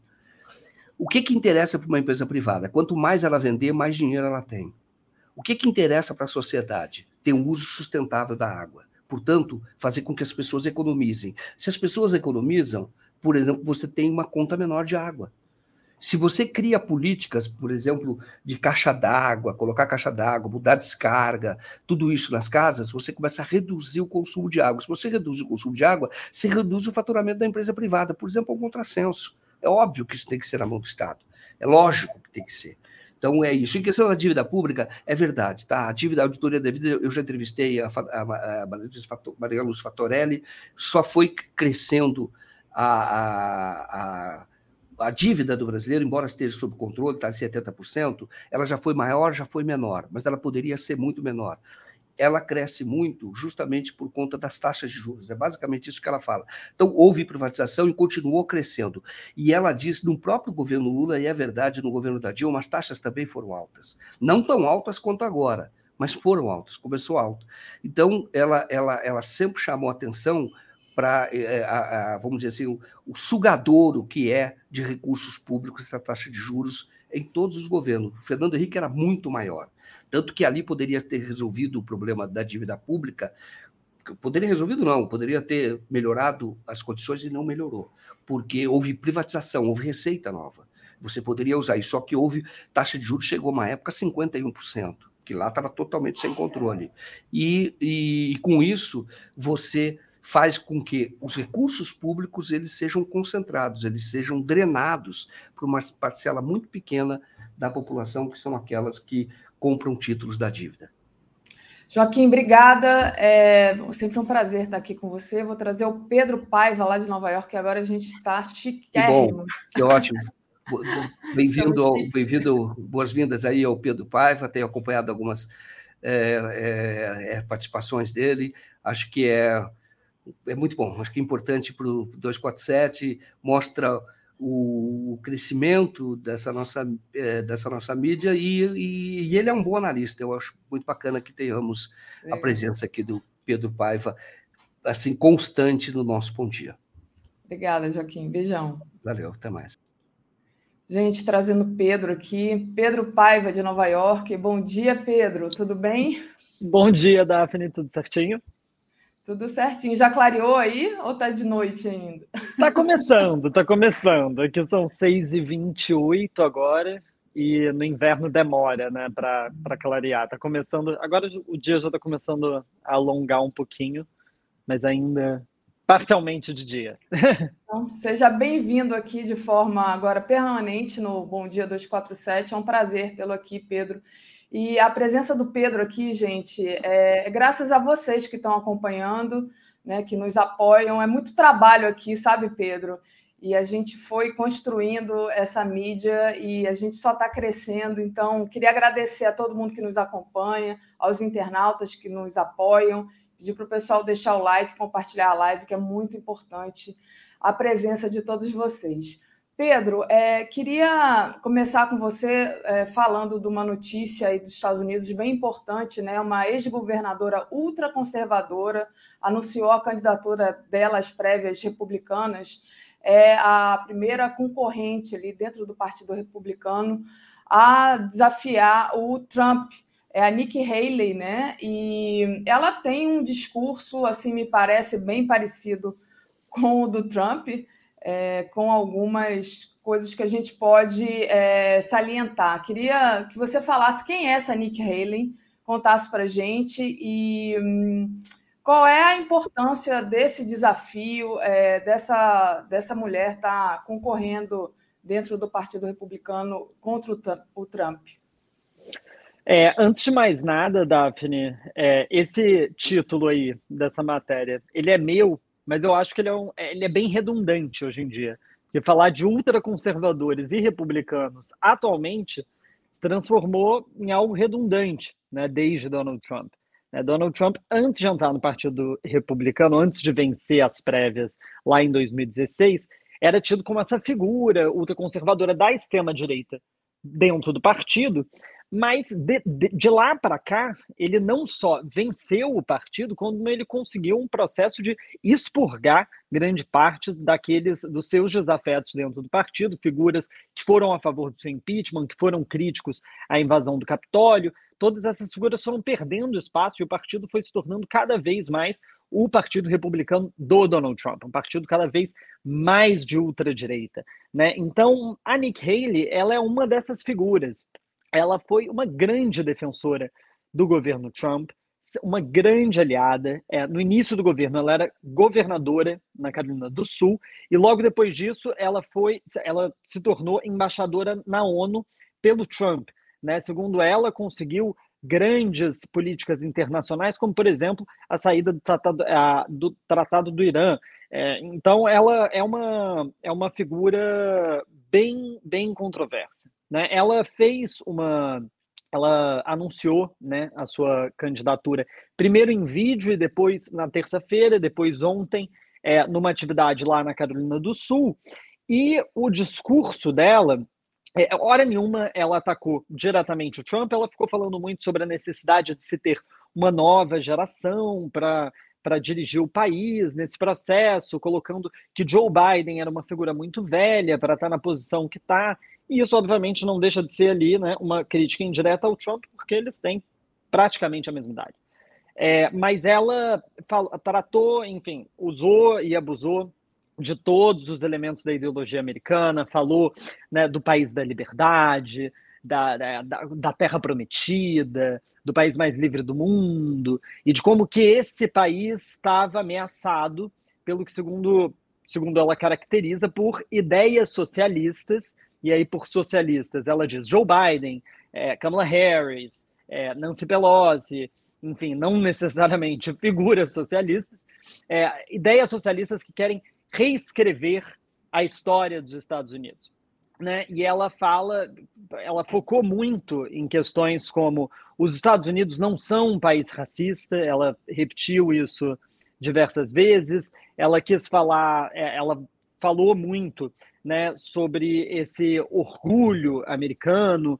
Teve um momento, né, a plateia toda com bandeirinhas dos Estados Unidos, que ela, que é filha de imigrantes indianos, ela disse que os pais dela sempre ensinaram ela a ter muito, a ser muito grata por crescer nos Estados Unidos, e aí a plateia toda incendiada, com palavras de ordem nacionalistas, ficaram gritando USA, USA. É, mas ela segue bem essa cartilha republicana. Né? Ela é contra o aborto, ela é contra direitos da comunidade LGBT, como casamento igualitário, como é, a discussão de temas LGBT nas escolas. Ela é a favor, ela é a favor de uma linha dura contra a imigração ilegal. Então, no que diz respeito à, à linha política, ela segue bem essa cartilha republicana. E um outro ponto que ficou muito claro nesse discurso foi a linha internacional. Né? Ela fez questão de, durante todo o tempo, chamar a China de China comunista, inclusive comunista e socialista foram palavras que ela usou assim pelo menos umas dez vezes no discurso. Ela fez questão de ficar sempre chamando a China de China comunista É, e teve um momento do discurso, inclusive, que ela, é, ela disse, né? O, eu na presidência, o meu papel vai ser fazer o que fizemos com a União Soviética. A China não só não vai vencer, como vamos colocá-la nas cinzas da história. E aí a plateia, mais uma vez, foi a loucura, gritando USA, USA. Então, é, sem sombra de dúvidas, é uma figura de extrema-direita, mas é uma figura que pontua hoje só com 4%. Né? Ela está em quarto lugar nas pesquisas entre os republicanos, mas ela não vai ter um caminho fácil. Né? O Donald Trump ele aparece nas pesquisas com 43%. Isso varia de pesquisa para pesquisa, mas na última pesquisa Ipsos, o Trump tem 43%, e depois vem DeSantis, que é o governador da Flórida, o Mike Pence, que é o ex-vice-presidente do Trump, e a Nikki Haley. A Nikki Haley é a única, fora o Trump, que declarou né, sua campanha já, mas os outros candidatos é possível que declarem no, na, no, nas próximas semanas, nos próximos meses. Interessante que me chamou a atenção justamente ela ser filha de imigrante, né, Pedro? Porque é como se fosse assim, sai do estereótipo homem branco de extrema direita e aí co coloca, como dizem nos Estados Unidos, uma mulher de cor para assumir esse papel desse discurso da extrema-direita, e aí, inclusive, fala contra a imigração, mas assim, não, eu sou contra a imigração ilegal, né? Então, é, ela, ela tem essa, essa, esse diferencial do fenótipo dela, e aí qual o perigo né, também da extrema-direita também capturar essa pauta do identitarismo para si. É, me chamou muito a atenção o fato dela ser filha de imigrante, filha de imigrantes e estar tá assumindo esse papel aí de, de concorrer com o Trump. Você, como é que você vê essa questão aí de representatividade? É, ela, ela assume esse, esse discurso de representatividade ou ela nem passa por isso? Não, ela repetidas vezes fala que não existe racismo nos Estados Unidos. É, ela, inclusive, o vídeo de lançamento da, da candidatura dela começa mostrando a linha do trem na cidadezinha onde ela foi criada, no interior da Carolina do Sul, e ela fala: minha cidade era dividida pela linha do trem. De um lado viviam os brancos, do outro viviam os negros. É, uhum. E eu vivia ali no meio e não era nenhuma das duas, das duas coisas. Né? E ela, então, ela faz um discurso inteiro falando sobre o fato de que os Estados Unidos não são um país racista, de que isso não existe. Né? É, é, tá na pauta republicana de que esse, esse assunto, né, o Black Lives Matter, ela coloca imagens de momentos de violência em manifestações, de que todas essas ideias estão aí para, na verdade, desacreditar é, a, o, o, mito fundador de que os Estados Unidos é o país da liberdade, o país onde tudo é possível, é, o país da igualdade. Então, na verdade, eles vão contra todo esse discurso. Mas o que eu acho né, é, que falta, que talvez seja uma dificuldade, né, que ela não preveja, é que exatamente a base eleitoral republicana não só é muito conservadora, como em grande parte é formada por, é, por é, pessoas fundamentalistas, fundamentalmente racistas. então, não é um caminho fácil para uma pessoa não branca dentro do Partido Republicano ganhar a maioria em termos de país. Né? O tanto de, de, de pessoas ativamente racistas que hoje compõem a base do partido, né, favorece, obviamente, muito candidaturas brancas. Mas essa, essa, essa primária, a gente também vai ter outro nome, né, que para os padrões americanos não é uma pessoa branca, que é o Ron DeSantis, né, uhum. né, que também é uma pessoa latina, que é quem está batendo de frente aí com Donald Trump. Mas para o Trump, inclusive, é, o Trump ele é conhecido por ser uma pessoa muito agressiva com seus adversários. Né? A, o, a campanha com a Hillary deixou bem claro que não só agressiva, como muito misógino quando se trata de oponentes mulheres. Né? Mas com a Nikki Haley ele foi muito simpático. Né? Perguntado sobre a sua candidatura, ele disse que acha que ela deve fazer o que é, seguir o coração dela. Né? Então tem muita gente dizendo que a Nikki Haley entrou na disputa mais focada em cavar uma posição de vice, né? Sim. De quem tiver ali na frente. Porque o Mike Pence, que é vice, que foi vice do Donald Trump, não será. Né? Eles tiveram uma grande, é um grande problema ali no fim do mandato, que foi a invasão do Capitólio, né, no qual o, a, a, é, aqueles terroristas domésticos é, incentivados por Donald Trump tentaram é, é entraram no enforcar Mike Pence. Ele era ele era ali um grande inimigo daqueles manifestantes, exatamente porque era o sujeito que, segundo eles, poderia é, anular o resultado das eleições e não fez porque não quis, o que é uma mentira.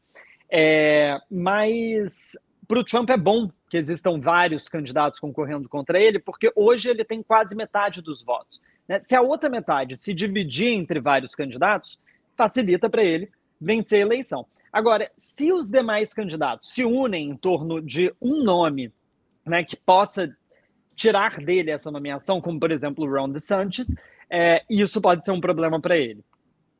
Perfeito. É, só esclarecendo aqui, o pessoal achou estranho eu falar mulher de cor, é a tradução literal do que falam nos Estados Unidos, woman of color, né? Não, não, não tirei isso da minha cabeça, eu só traduzi literalmente o que dizem os americanos. E, Pedro, não, mas é isso mesmo, é o fato de ser essa mulher é, é, é justamente querer dizer, né? Olha, eu estou aqui na extrema direita, então não tem racismo, está tudo bem, né?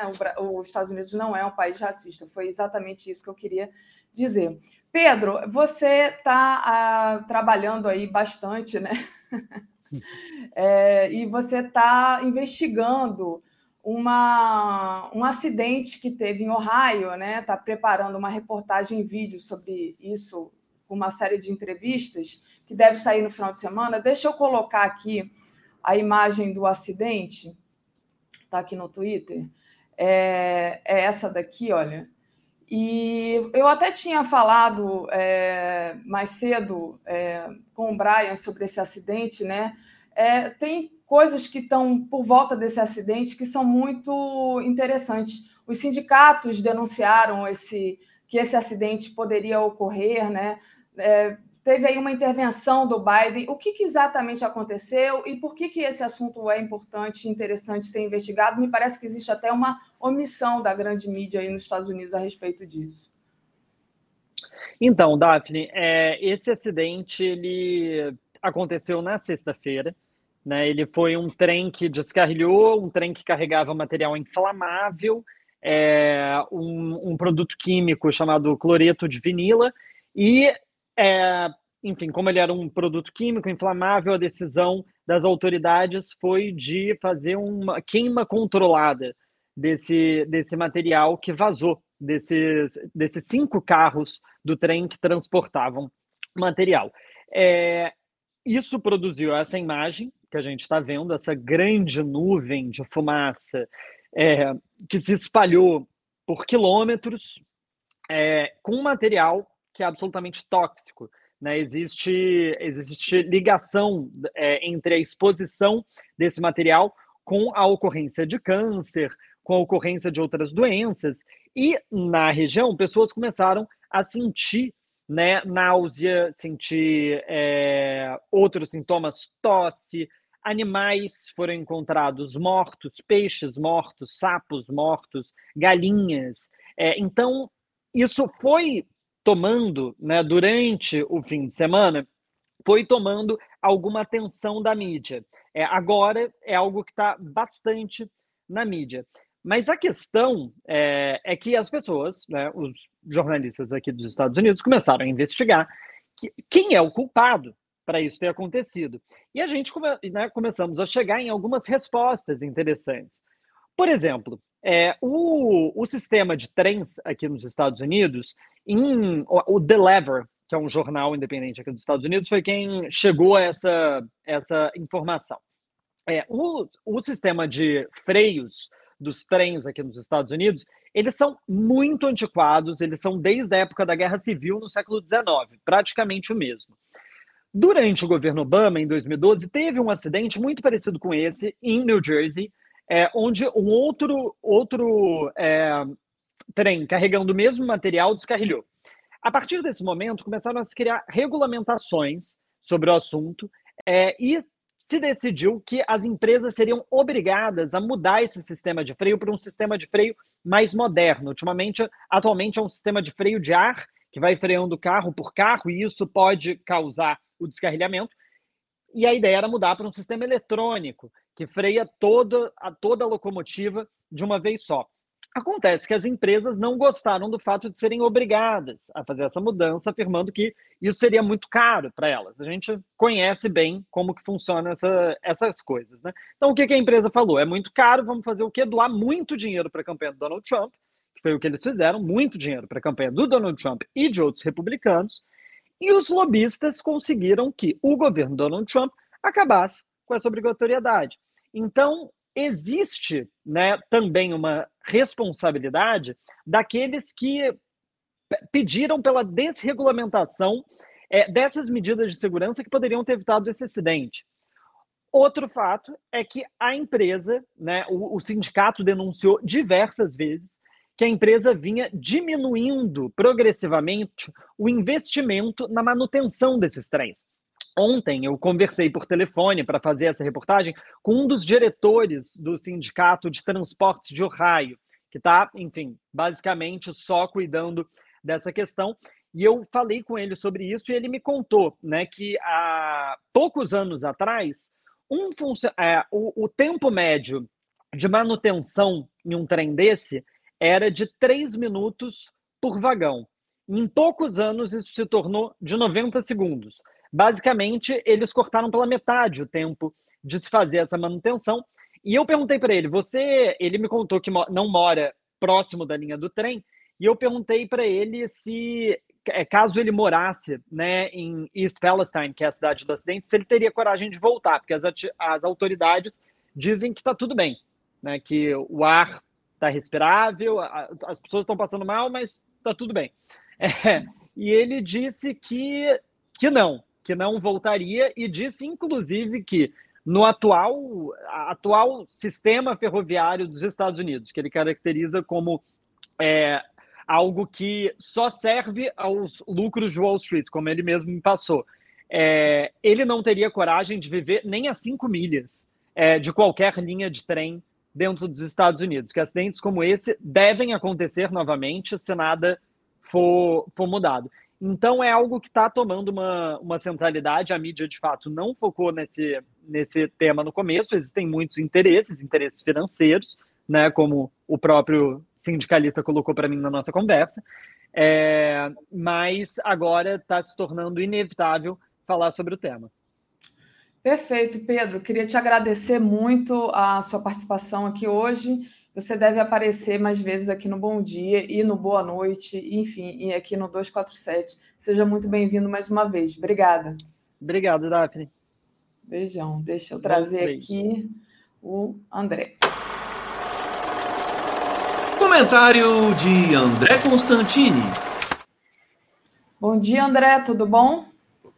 Bom dia, Daphne. Bom dia, comunidade 247. Hoje um dia é, mais ameno no Rio de Janeiro, né? amanheceu nublado, não está tão quente quanto os outros dias aqui no Rio de Janeiro. Tem feito muito calor aqui no Rio de Janeiro e é, tem, é, no final do dia, chovido forte aqui no Rio de Janeiro e causado muitos transtornos aqui na cidade do Rio de Janeiro.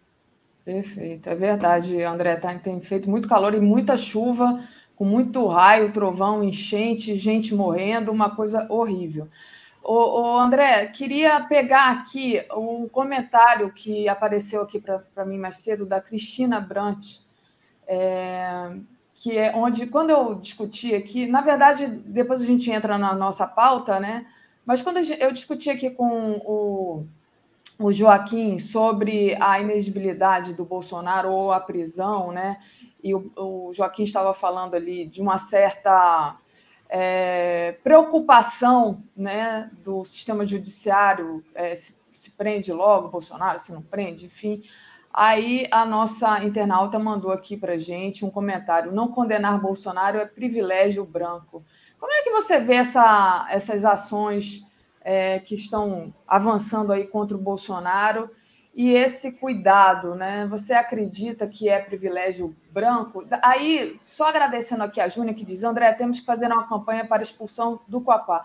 Essa questão do Quaquá é a nossa pauta, Júnia. Tem um pouco de, de paciência que eu já entro nela. Só queria saber a ah, opinião do, do André aqui. Quaquá, Quaquá, Quaquá, Quaquá sempre soltando as suas pérolas, né? Ah, se eu pudesse falar tudo que eu penso do Quaquá aqui. Ah, se eu pudesse. Mas, enfim, é, ô, ô, Daphne, só em relação é, aos problemas é, recorrentes aqui no Rio de Janeiro, é, decorrentes das. Opa, o André travou. Chuvas. É, isso é culpa dos. Voltei, Daphne? Voltou. Mas está ruim ah, tá, sua tá. internet. Tá.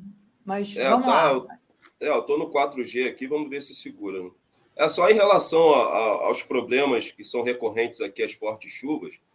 É, isso é culpa dos banqueiros, né? Porque você é, distribui aí a fatia do bolo de quase todo o recurso, né, para pagar a, a, a, dívida, né, é, junto aos bancos e não sobra nada, né, para você investir é, na infraestrutura das cidades, né?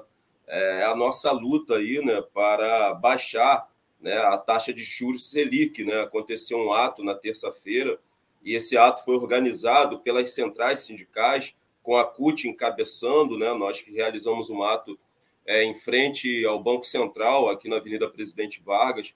Foi um ato é, bastante representativo, mas eu acho que é fundamental é, a CUT, junto com o MST, junto com o Partido dos Trabalhadores, chamar plenárias estaduais para que nós possamos construir um calendário de lutas para que nós não possamos mais deixarmos as ruas. Isso é fundamental. Não adianta fazer um ato pontual e depois ficar um hiato aí, um vazio. É fundamental a construção de um calendário de lutas e tendo como luta central né, é, a redução da taxa de juros, né, o fim da autonomia do Banco Central e derrubar da cadeira da presidência do Banco Central, o Campos Neto, né, que é um cara que está ali para boicotar né, o governo do presidente Lula. Então, acho que é fundamental que a CUT, o MST e o Partido dos Trabalhadores possam chamar plenárias estaduais para construirmos esse calendário de lutas e não sairmos mais das ruas. Nós serviremos de base de sustentação para o governo Lula e nós serviremos de base né, para que Lula tenha condições né, de implementar as reformas necessárias para reconstruirmos esse país. Lula só vai ter condições de realizar as reformas estruturais necessárias para esse momento no Brasil com o povo na rua. Então, a luta agora, companheiros e companheiras, é a luta de massa. A luta agora é a luta nas ruas. A luta agora é a luta popular, sabe? Eu sei que os partidos tradicionais já abandonaram a luta popular há muito tempo e debruçam todas as suas esperanças e expectativas na luta por dentro das instituições burguesas. Eu não sou contra de você realizar a luta por dentro das instituições burguesas, mas você tem que usar essa luta é, tática e estrategicamente, como um meio. Um meio para quê, André Constantino? Para alcançarmos o nosso objetivo final, que é a destruição plena e completa e total do capitalismo e a consolidação é, do socialismo aqui no Brasil. Então, é fundamental DAF. Isso é para ontem chamarmos aí plenárias estaduais para construirmos um calendário de rua para que nós não saiamos mais é, das ruas. Olha, Daphne, é, a punição é, do verme, do genocida, do bandido do Bolsonaro, ela é fundamental, ela é crucial. Né? Eu quero olhar para o retrovisor recente da história desse país para fazer algumas pontuações. Né? Você teve o período da ditadura militar aqui no Brasil, que perdurou por 20 anos, onde a democracia burguesa foi sequestrada durante 20 anos, e vale lembrar que a ditadura militar aqui no Brasil teve o apoio e a interferência direta do imperialismo americano, não só a ditadura militar aqui no Brasil, como todas as ditaduras que aconteceram na América Latina. Né? Teve, a teve a intervenção e a interferência né, do imperialismo americano. E no processo de redemocratização, né, quando nós saímos da ditadura, com muitas aspas, né, e passamos para o processo aí de redemocratização no Brasil, é, aconteceu algo que faz com que hoje nós vivenciamos, Daphne, é, essa tutela militar, aonde os algozes e torturadores da ditadura militar não foram punidos, né? eles foram anistiados pelo Estado burguês brasileiro. E isso nos causa danos seríssimos e gravíssimos, que é essa tutela militar que nós vivemos hoje. É a única forma de destruirmos essa tutela militar, não tem outro jeito, é punir os algozes e torturadores da ditadura militar, como aconteceu na Argentina, como aconteceu no Chile e recentemente aconteceu também no Uruguai. É fundamental que nós venhamos é, exigir do STF, do STF uma reinterpretação da anistia que foi concedida pelo Estado brasileiro aos algozes e torturadores da ditadura militar. Ah, André, eles estão velhinhos, os canalhas também envelhecem. Se nós quisermos destruir essa tutela militar que rege esse país, aonde um general se sente à vontade de enviar um Twitter né, é, para a maior emissora de televisão, no maior telejornal né, dessa emissora, ameaçando a democracia às prestes de uma eleição, aonde o Exército Brasileiro se sente à vontade de interferir no processo eleitoral, sabe, contestando né, a, as urnas eletrônicas. Tudo isso se dá porque, no processo da redemocratização, esses canalhas esses torturadores não foram punidos.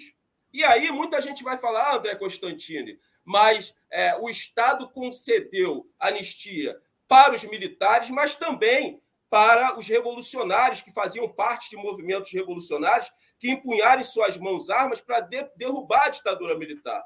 Mas essas pessoas, Daphne, já foram julgadas, essas pessoas já foram condenadas. Muitos foram condenados diante dos tribunais militares, outros é, tiveram que viver exilados, outros carregam nos seus corpos né, as marcas e as sequelas das torturas que eles sofreram né, nos porões da ditadura militar. Não vou falar nem nos porões que eles torturavam ali para todo mundo ver. Então, quem lutou contra a ditadura, esse sim merece anistia. Quem apoiou e participou da ditadura merece punição. Isso tem que ficar claro aqui. Então, não punir o Bolsonaro vai ser um erro que vai abrir um precedente perigosíssimo para a nossa fragilizada democracia burguesa. Olhando também para o retrovisor da história, é, me chateia muito, Davi. Sabe, eu fico indignado quando eu presencio que, a partir desse ano de 2023, nós vamos ter no Congresso Nacional, na Câmara Federal e no Senado Federal, esses dois desapátrias, esses Judas da nação, que venderam esse país como Judas vendeu Jesus por 30 moedas de prata, que é o Moro e o Dallagnol, que eram aí os chefes da maior organização criminosa já existente nesse país, que foi a Operação Lava Jato. Nós vamos pagar um preço caro pela não punição desses dois lesapátrias, Judas da nação. Aí agora eles são eleitos e vão ocupar o Congresso Nacional. Então, o Bolsonaro necessita ser punido. Não só ele, como alguns dos seus ministros que cooperaram e ajudaram para a destruição desse país. Então, punição para o Bolsonaro já, sem anistia. E isso só vai ocorrer com o povo na rua, com luta de massa. Nós temos que empurrar o Congresso Nacional e a justiça burguesa para conduzir Bolsonaro e seus ministros até o Tribunal de Haia para que eles paguem pelos crimes contra a humanidade que não prescrevem, que eles cometeram durante o período da pandemia e contra os povos originários indígenas no massacre que aconteceu com a etnia Yanomami. Então, punição já para você, verme, bandido, Perfeito. miliciano, safado do Bolsonaro. André, é, só enquanto você falava, você mencionou aí o Moro Dallagnol, eu coloquei aqui a notícia que está na nossa home, o novo juiz responsável pela Lava Jato é crítico de Moro Dallagnol e da prisão injusta do Lula, né? o Eduardo Apio, é, que faz essa crítica e é o novo responsável. Mas é só uma notícia, é, queria entrar com você em outra, outra questão, que é essa questão do Quaquá, que a Júnia Lage mandou aqui superchat pedindo, né? O Quaquá que tirou foto abraçado ao Pazuello, né? Ontem até o Léo me pediu um comentário sobre isso, né? Que é uma questão muito grave. Ah, inclusive, no final da tarde, a Glaze se manifestou num Twitter, disse tudo tem limites, né? É, comentando essa foto, né? Ela disse que a foto do Quaquá com o bolsonarista Pazuello é desrespeitosa com o PT e que é ofensiva às vítimas da Covid, né? E hoje a gente traz essa matéria aqui é, sobre a repercussão, né? A repercussão, é, muitos militantes do PT, muita gente foram às redes manifestar é, a sua indignação, né, por conta dessa foto, né? Teve então é, essa é, esse pedido da comissão ética, né, ao Diretório Nacional do PT, para expulsão do Quaquá. É, primeiro, né, é, você já externou a sua opinião, é, mas eu queria que você falasse: você acha que é possível que isso vá adiante, que o, que o Quaquá, que tem um, uma posição muito importante dentro do PT, não só do PT do Rio de Janeiro, mas a nível nacional também, seja expulso por conta dessa manifestação dele nas redes, aí abraçado com o Pazuello? Não, Daphne, ele não vai ser expulso. O Quaquá é, é um homem de grande influência no Partido dos Trabalhadores, principalmente aqui no estado do Rio de Janeiro. É, foi um excelente prefeito em Maricá, isso não tem sombra de dúvidas nenhuma. As minhas críticas ao, ao Quaquá é ele, enquanto dirigente do Partido dos Trabalhadores, enquanto prefeito, ele foi um excelente prefeito, tanto que o seu sucessor foi eleito aí com quase 90% é, dos votos. É, não tem possibilidade nenhuma e chance nenhuma do Quaquá ser expulso é, do Partido dos Trabalhadores. Essa foto do Quaquá junto a esse genocida, esse verme do Pazuello, é um escárnio não com os militantes e integrantes do Partido dos Trabalhadores. É um escárnio com a sociedade brasileira. É um escárnio com as quase 700 mil pessoas que perderam as suas vidas durante o processo da Covid-19 aqui no Brasil, aonde Pazuello era nada mais, nada menos que o ministro da Saúde do Bolsonaro, que tentou superfaturar a compra das vacinas, que foi o responsável direto né, desse genocídio que aconteceu no Brasil. Então, Quaquá, toma vergonha na sua cara. Toma vergonha na sua cara. Você representa o Partido dos Trabalhadores. Honra esse partido. Esse partido grandioso que tem um operário como presidente, que elegemos a primeira presidenta mulher, o maior partido do Brasil e da América Latina, que construiu a maior central sindical. Esse partido que apanhou durante anos dessa imprensa corporativa nojenta lacaia do imperialismo americano um partido que viu o seu líder maior ser preso, uma prisão arbitrária e criminosa, né, que foi aí direcionada pela Operação Lava Jato, essa organização criminosa idealizada pelo imperialismo norte-americano. Então, você representa um partido que representa a classe operária e a classe trabalhadora. Então, toma vergonha na sua cara. Isso é um escárnio. Eu sei que você não vai ser expulso. Eu sei da influência que você tem. enquanto você tiver a influência que você tem em Maricá, dificilmente vai acontecer alguma coisa com você. Acho que é, cabe à militância de base do PT socialista fazer pressão. Né? Isso realmente é, nos chateia, Daphne. Isso nos chateia muito, nos chateia muito, porque só nós sabemos o que nós passamos né? durante todo esse período onde o PT foi massacrado, onde nós recebíamos aí cusparada na cara, onde nós éramos agredidos, mas jamais abaixamos a bandeira do Partido dos Trabalhadores para ver um dirigente nacional é, tirando foto com esse genocida e sorrindo, falando que o Pazuello vai ser aquele que vai ser o interlocutor entre o PT e os militares. Toma vergonha na sua cara, rapaz. Toma vergonha na sua cara. Quem está falando aqui é um dirigente, é um militante preto de favela, amigo. Que estou aqui no campo de extermínio, na faixa de Gaza, porra. Toma vergonha na André, sua cara. Só para dar a notícia é, de forma é, mais, mais correta, né? Dizer que esse pedido de abertura da comissão de ética para a expulsão do, do dirigente e do e deputado Coaquá foi assinado pela Fátima Lima, coordenadora do setorial de educação do PT do Rio de Janeiro, pelo geólogo Guilherme Estrela, né, que é militante de Nova Friburgo, mas todo mundo conhece o Guilherme Estrela aqui, personagem importantíssimo da história do Brasil, né, foi ele que descobriu o pré-sal, e o Olavo Brandão Carneiro, secretário de formação política do é, PT do Rio o Olavo, Encontrei o Olavo é. É, no André, ato, em frente ao Banco Central. Ah, ele foi no ato, né? É, deixa eu agradecer aqui ao pessoal que nos enviou o superchat e, e aí eu passo para você se despedir aqui. Hoje a gente agora tem um novo participante aqui, um novo analista, que é o Pedro Paiva, lá de, de Nova York, né? Então eu tive que dividir o tempo aqui. Não, muito bom ver a juventude, muito, né? Tomando conta muito bom, da né? tela da TV 247, né? É importante, né? Abrir esse espaço é, para a juventude, né, para os negros, para as mulheres, para mostrar a pluralidade étnica né, e a pluralidade cultural existente nesse país, que ajudaram a construir esse país chamado Brasil. Então é importante ter a presença dele aqui na tela. Legal. O Clides pergunta o seu e-mail e diz que temos que abrir a temporada de caça ao pato é, aí eu já não sei se ele se refere ao Moro ou. Não, é, deve ser o Quaquá, é o Quaquá. Eu sei, eu estou brincando, que eu lembrei do Marreco. É, Centelha Vermelha, Quaquá é o nosso do PT do Rio, Fernando Castro, André, o enfrentamento contra os fascistas nas ruas.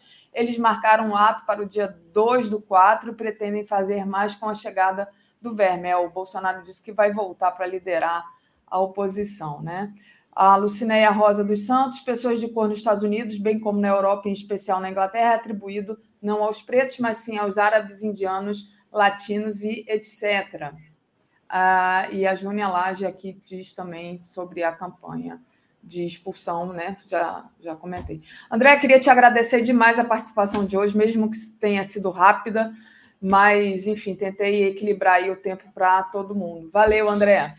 Ah, valeu, Daphne. Só mandar um recado aqui para a militância classista do PT. Né? Uma preocupação que eu tenho é o que vai acontecer com o PT após o falecimento do presidente Lula. Será que essa ala da direita do PT vai conseguir transformar o PT em um tucano vermelho? E outra preocupação nossa, que tem que ser uma preocupação de todos os militantes classistas do maior partido do Brasil e da América Latina, que tem uma da, a maior liderança viva na atualidade, que é o presidente Lula, é o avanço do identitarismo no PT. É fundamental nós contermos o avanço do identitarismo. Isso é uma política criada pelo imperialismo americano para conter o avanço e a consolidação do socialismo e implodir né, a esquerda por dentro. Então é fundamental os militantes de base revolucionários e classistas do PT conter o avanço do identitarismo dentro do Partido dos Trabalhadores. O identitarismo é um câncer, é uma praga, é uma chaga e precisamos destruí-lo antes que ele torne-se aí uma metástase e venha destruir toda a esquerda e conter o avanço do socialismo não só no Brasil como no mundo. Então vamos ficar focado,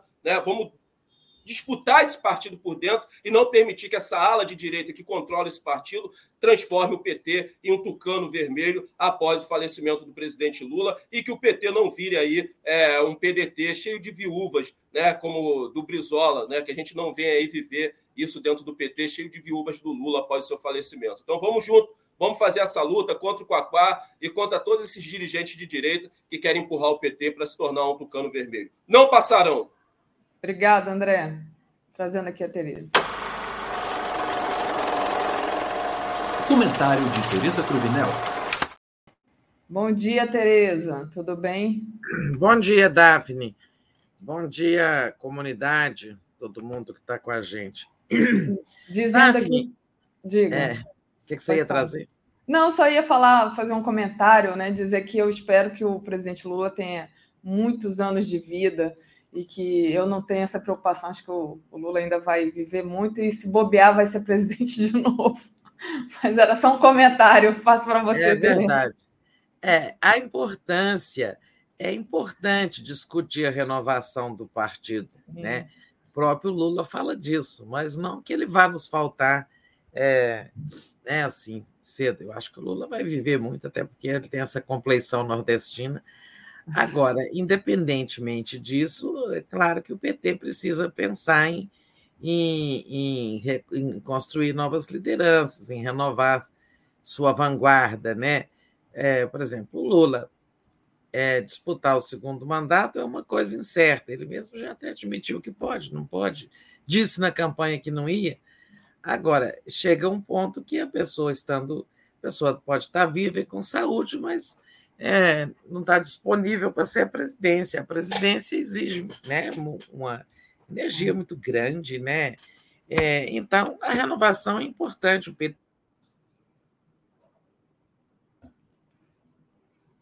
Opa, não sei se fui eu ou Tereza que travou. Vamos esperar vocês me eu darem também, aqui. Acho.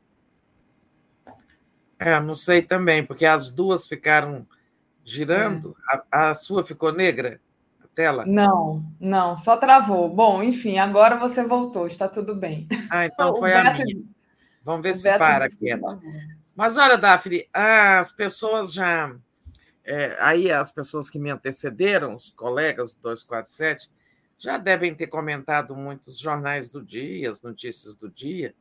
Né? Geralmente a Tush faz isso lá no começo do Bom Dia. É, eu vou destacar aqui é, duas coisas que me, me chamaram a atenção no jornal de hoje, tá? nos, nos, nos jornais de hoje. Bom, é uma matéria é, que está aí em mais de um jornal dizendo o seguinte, que ministros é, do TSE e do é, Supremo né, é, dizem que é, eu já vi isso na Folha, acho que no Globo, no, escutei na televisão, que ministros do TSE, do STF e do STJ acham que o Bolsonaro vai ficar inelegível, mas não deve ser preso. Sim. Bom, eu não, eu não, não apurei essa matéria.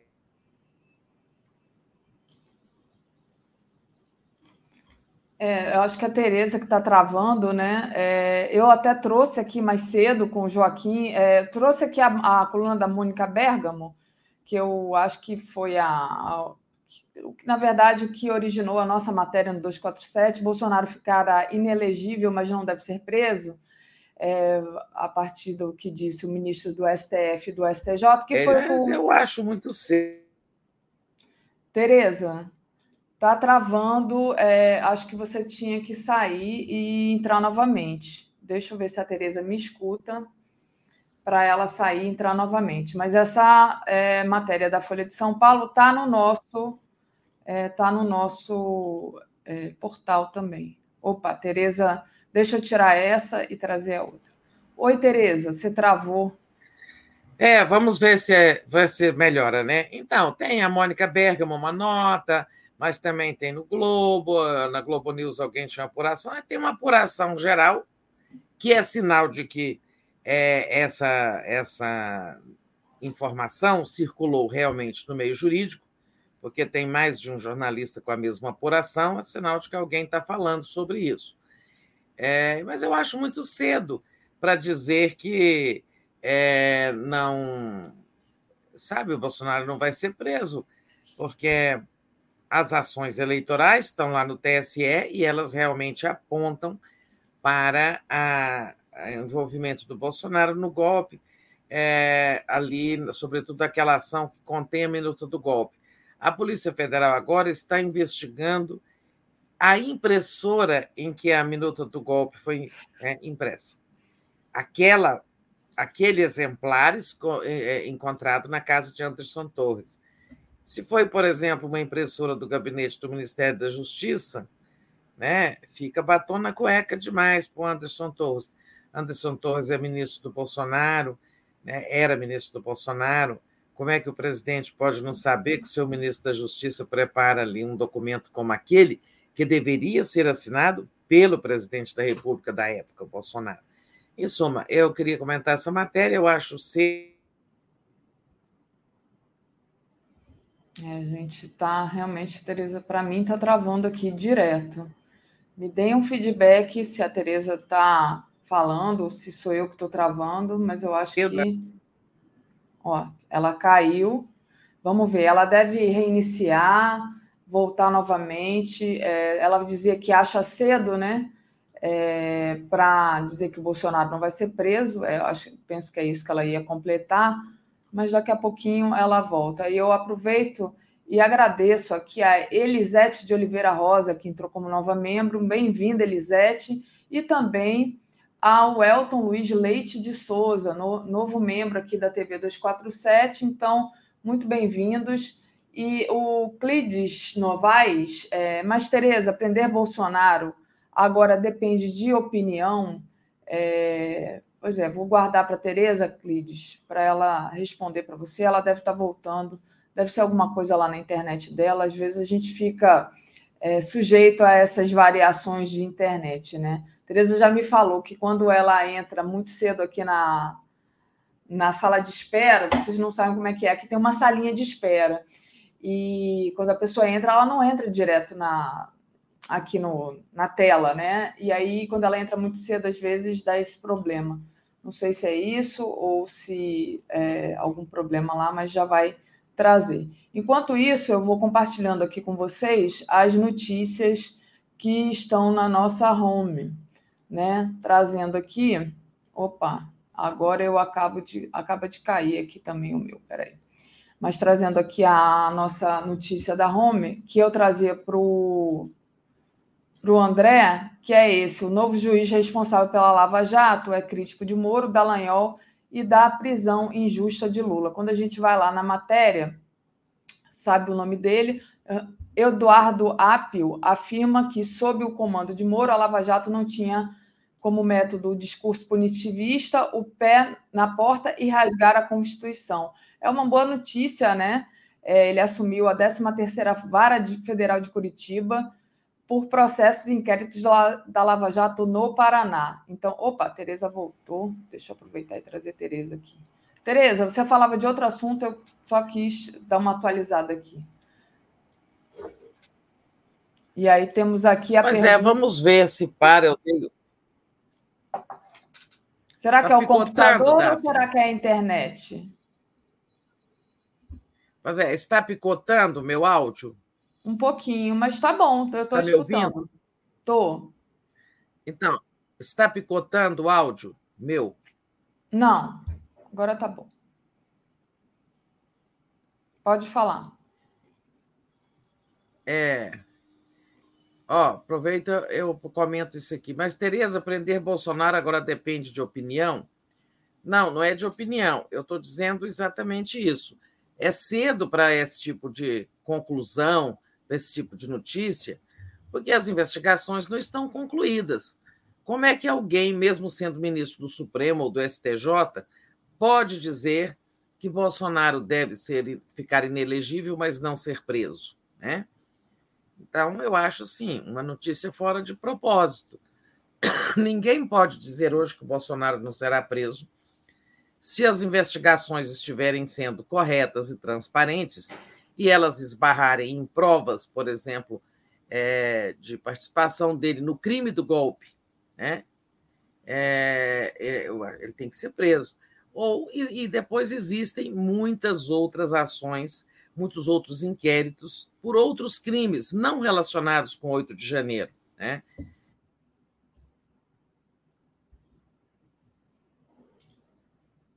Ai, gente.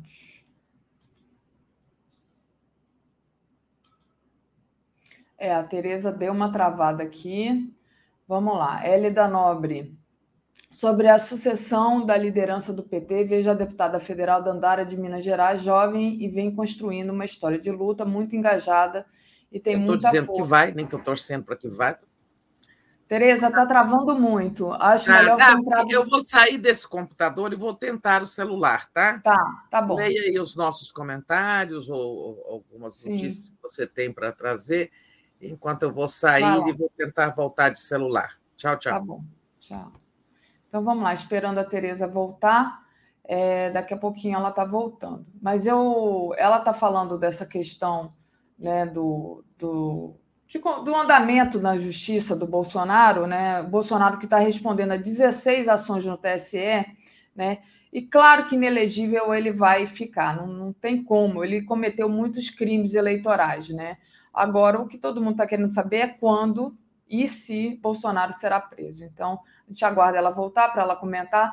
E antes dela é, reiniciar o computador dela, eu estava dando a notícia do juiz Eduardo Apio, né, que assumiu no dia 7 de fevereiro a 13ª Vara Federal de Curitiba, que é responsável pelos processos e inquéritos da Lava Jato no Paraná. E é um crítico dos métodos utilizados pelo procura, pelos procuradores e pelo senador e ex-juiz suspeito Sérgio Moro, do União Brasil, né? É, naquela que foi a, operação que resultou a prisão política do ex-presidente e agora presidente Luiz Inácio Lula da Silva. Então, é uma notícia interessante, é uma notícia que apareceu na Folha de São Paulo que nós repercutimos aqui. Tereza deve estar entrando e aí trazendo um outro aqui, notícia que está na nossa home, né? É, essa daqui, deixa eu compartilhar com vocês. outra notícia da Home, que é sobre as lojas americanas. Então, o home das americanas. O Mercadante, né, a Luiz Mercadante, presidente do BNDES, cobrou que os sócios da Ambev, né, injetem capital nas americanas, porque o Jorge Paulo Lema, o Beto Sicupira o Marcel Teles, que protagonizaram a maior fraude da história, não querem salvar a empresa, quer dizer, eles recolheram ali aqueles, a, a, aquele lucro, aquele dividendo enorme, ninguém foi preso e ninguém quer é, tirar, colocar a mão no bolso. Opa, Daiane está vindo aqui. Deixa eu trazer a Daiane. Oi, Daiane, me socorrer? Socorrer. Eu falei, vou ficar aqui na sala de espera, porque se ela precisar de algum apoio, eu estou por aqui, enquanto é. aguardo a, a Tereza. Essas questões de internet, infelizmente, é, têm sido frequentes né, em todo o Brasil e a gente vai percebendo a qualidade do serviço que cada vez mais vai caindo, né, Daphne? Exatamente. Eu tenho o prazer de, pela primeira vez, estar aqui contracenando com Daiane Santos. A gente fala tanto pelo WhatsApp, gente, vocês não sabem. Mas a gente nunca tá as duas, é raro, né? Só quando a gente fez o Casa das Manas, vamos fazer mais. Mas é sempre um prazer estar aqui com você, Dai. Obrigada por vir me socorrer. Deixa eu agradecer aqui o Carlos Alberto Veloso Lopes. Bom dia. É chegada a hora de enfrentar os nazistas e defender a democracia. Não é um momento de confraternização com aqueles que voltarão a ameaçar candidatos do PT em 2026. Abaixo covarde que esperam com descendência futura de genocidas e terroristas. Carlos Alberto Veloso Lopes está falando dessa questão do Coaquá, que deixou indignado muito militante do PT, até a presidenta Glazer, né, Dai, se é, fez uma fala ali no Twitter dizendo que tem limite, né? Enfim. É, Daphne, é difícil ver uma foto com aquele. É claro que é, atividade parlamentar, atividade política, né? Às vezes você está do lado de pessoas que você é, não compartilha das mesmas ideias e até do ponto de vista político é adversário, não inimigo, como o Bolsonaro sempre colocou. É, mas a forma, né, que foi, foi a, a foto, a imagem e logo o Pazuello, né, diante de a, a gente teve um dia aí sem mortes da Covid, a gente está preparando para um carnaval, que depois de dois anos as pessoas é, é, não puderam desfrutar e fazer aquilo que é, a nossa cultura popular é tão forte no Brasil, né? E o Carnaval é essa festa popular é, que marca o país inteiro. E só agora a gente conseguiu, depois de muita pressão, de muita ação, é, por parte de, de diversos é, atores políticos, né, movimento social, a gente conseguiu trazer vacina e as pessoas é, a, foram é, se vacinar, estão se, se vacinando, ainda é, com um pouco menos cuidado, eu até acho, pego o transporte hoje e tal, a gente usa máscara, mas depois disso alivia, mas muitas das mortes, né, as, as mais de 800, quase 800 mil mortes, mas as pelo menos 400 mil, é de responsabilidade do governo Bolsonaro e do Pazuello. Né? O Pazuello estava no governo no momento é, que as vacinas estavam sendo negociadas e apontadas aí, inclusive, como propina. Ele que não trouxe, eu vi você falando aqui, né, da questão do oxigênio. Então, é, é muita morte nas mãos dele, tem muito sangue nas mãos dele. Então, tirar uma foto muito animado do lado e dizer que é parte da política tem um limite. É, é, estar do lado é uma coisa, né? Estar esfuziante do lado é muito diferente, né? É verdade. É, e aquele sorrisinho realmente deixou todo mundo indignado. A Vera Schaffer diz: se prender um criminoso do, do nível do peixe lento depende de opinião pública, então realmente não deveriam ter gasto tanto dinheiro renovando o edifício do STF. E agradecer ao a Elson de Jesus, que disse que eu sou linda. Obrigada, Elson. Legal, obrigada. Bom ouvir isso de manhã, né? É bom ouvir isso de manhã, faz bem. Deixa eu trazer a Tereza aqui, daqui aí aproveita, você aproveita e contracena com ela também, coisa Opa, que é coisa rara aqui. Prazer, saudade também. Oi, Tereza, Tereza. tudo bem? Então, bom dia, Daiane. Vocês bom conseguem dia. me ouvir bem? É, hoje aqui acho que é a internet, porque eu fiz boa noite ontem, estava tudo bem, agora de manhã está tudo complicado. Tá ótimo, essa câmera do seu celular é ótima. Então tá, tá ouvindo bem? Obrigada aí, hein, por vir ao nosso encontro. Tamo junto, momento, tamo junto. No momento de problema. É, nós vamos, vamos preparar uma, uma atividade aí para o dia 8, para a semana do dia 8 de março. Vamos ver se a gente consegue fazer uma programação com muitas mulheres para falar, ah, sendo é entrevistadas e, e, também sendo as entrevistadoras. Tem muita mulher de peso aqui, importante no jornalismo, como a Tereza. Será uma, uma atividade que a gente pretende fazer e, e incrementar a nossa programação. Vou deixar vocês aí. Estou aqui no socorro, qualquer coisa é só chamar. Tá Fica tá aí, hein? Some não. Obrigada, Daiane. Obrigada, Dai. Beijo. Então, Tereza, você falava justamente sobre essa situação né, do, do Bolsonaro é, ser ou não ser preso agora. É, estava dizendo isso, que estava cedo para. É cedo para esse tipo de notícia, né? É cedo para anistiar o Bolsonaro. Vamos ver as investigações, é preciso que elas continuem.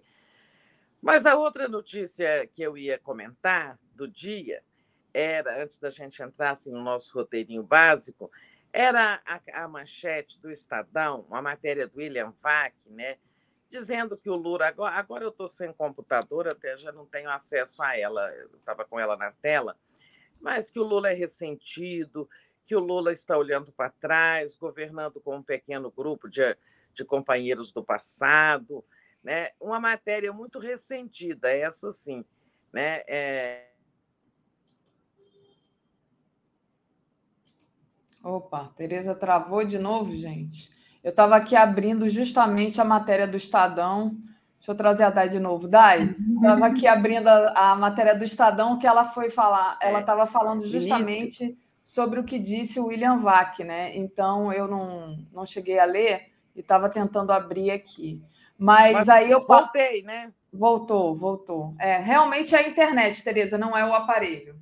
É, porque eu mudei do computador para o celular e continua o mesmo problema. Vamos ver, quem sabe fixa. Se a Daiane quiser ficar aí, a gente vai fazendo junto esse programa, Daiane. Né? Se você puder. Bora, estou na preparação aqui do giro, vou fazendo junto. Se eu, se eu parar de olhar para a tela, é porque eu estou aqui no, Isso, vai fazer a sua edição aí. É, essa matéria do VAC, ela mostra bem é, assim, a, a mídia começando a mídia corporativa, começando a mudar de humor em relação ao Lula, né? começando, digamos, mostrar novamente as garras.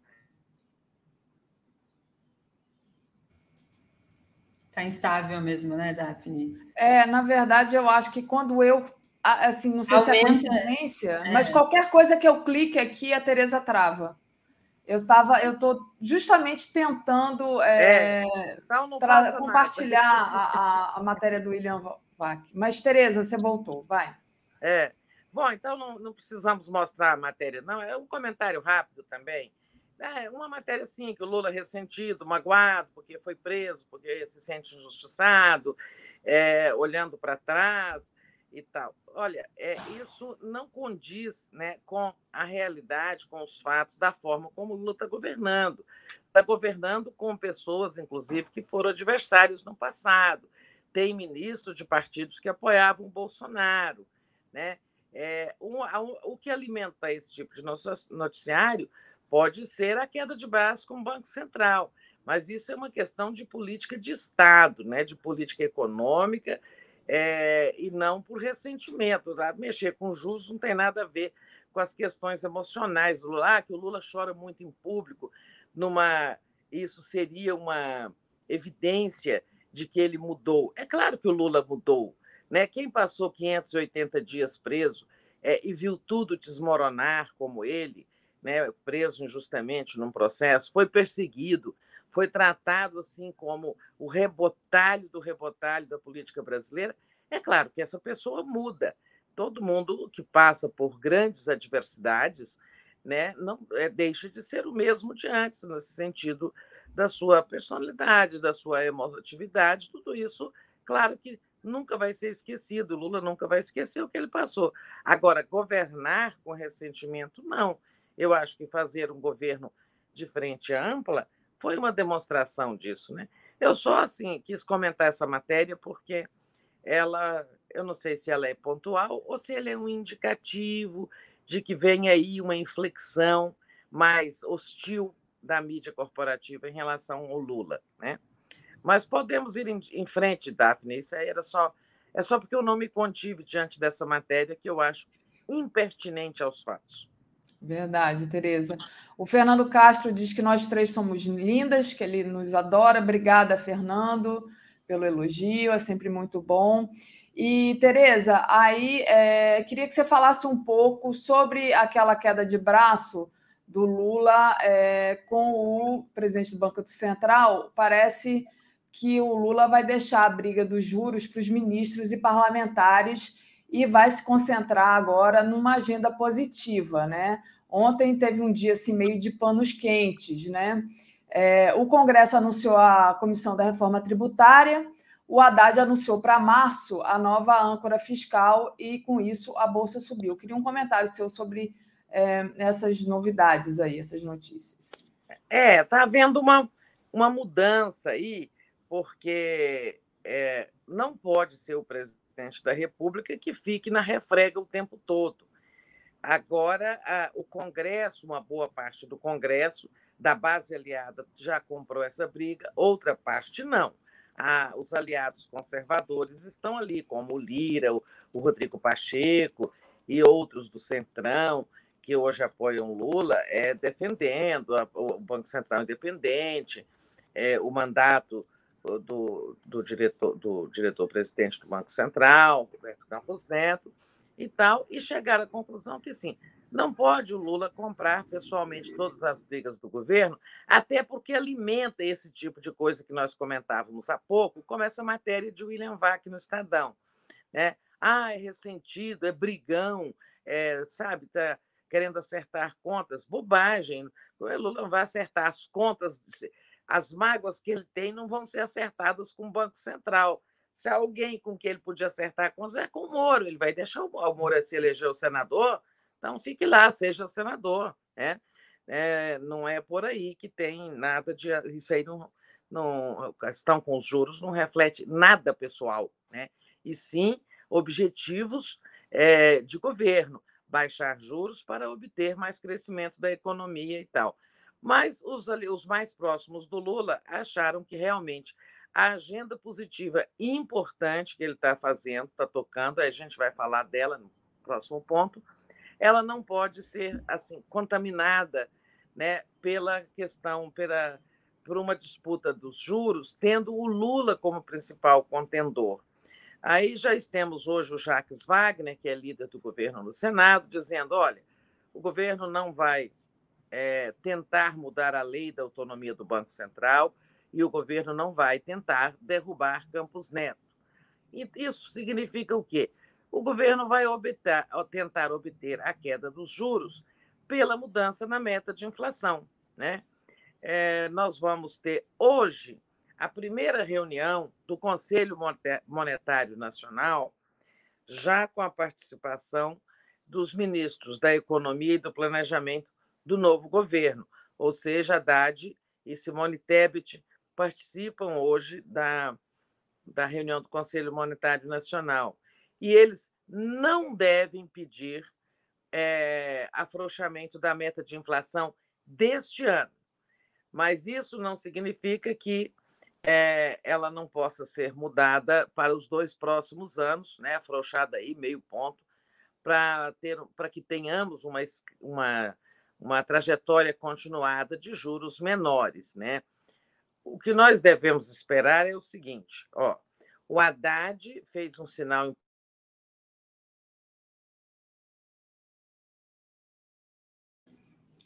Deu uma travada, né? Novamente. É. Às vezes, até com a tela cheia, ele dá o StreamYard puxa mais os dados, e aí, como ela está usando o celular, é sempre mais, mais complicado. Deve voltar daqui a pouquinho. Ah, o, Gil...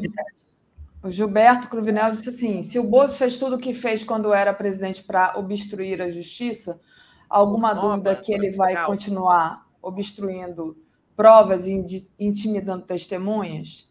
Então é o superchat. Tereza, hoje está realmente. Você deu uma travada aí, agora voltou, mas voltou sem áudio. Está sem áudio. Está sem áudio. É, talvez, Tereza, se você tirar o. colocar sem o Wi-Fi, se você usar a, a, sua internet do celular, será que não melhora? Deixa eu, tentar, deixa eu tirar aqui a Tereza do ar enquanto ela está tentando tirar a internet do Wi-Fi.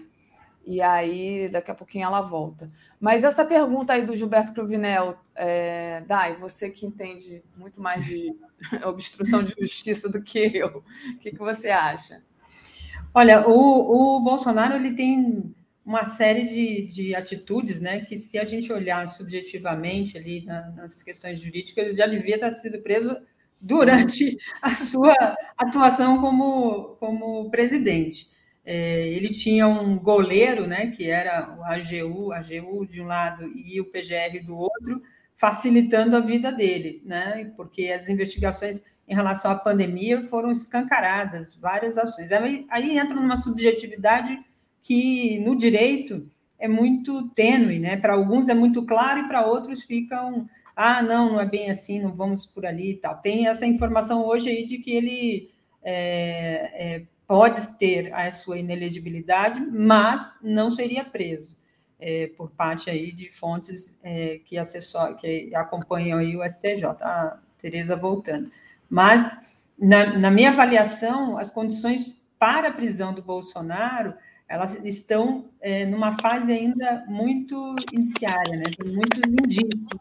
A gente precisa avançar mais nas investigações para não dar margem para é, nulidades posteriores. É, mas acho que há condições muito claras desse, dessa prisão é, por conta aí desses crimes cometidos durante o período, né, Tereza? Exato, tá um eu comentava antes que eu acho muito cedo para dizer isso, não é? Mesmo autoridades do judiciário não deviam dizer isso agora, com investigações ainda em curso, não é? Exatamente, também concordo. Eu acho, acho até é, é me parece uma linha de, de, de, é, dizer, ó, a gente só vai tirar aqui de você a sua, sua, seus direitos políticos, mas fique tranquilo que você não vai ser preso. Tal. Parece aquela linha, é, um recado dado ao Bolsonaro. É verdade. Mas retomando aqui a, a, avaliação que eu fazia da questão dos juros, então, com o Haddad tendo ontem anunciado que vai mandar a nova âncora fiscal, o mecanismo de acompanhar o equilíbrio das contas públicas entre o que arrecada e o que gasta, ou seja, a tal da situação fiscal que o Banco Central invoca para também manter juros altos, né? Com o Haddad tendo anunciado ontem que vai enviar esse projeto agora em março, e tendo o Congresso é, criado lá a Comissão da Reforma Tributária, isso são é, esses dois movimentos compõem uma sinalização da qual o Copom, o Conselho de Política Monetária, pode se valer em março, em 22 de março, haverá uma nova reunião do Conselho de Política Monetária que novamente avalia os juros, decide se mantém, se abaixa, se sobe, né?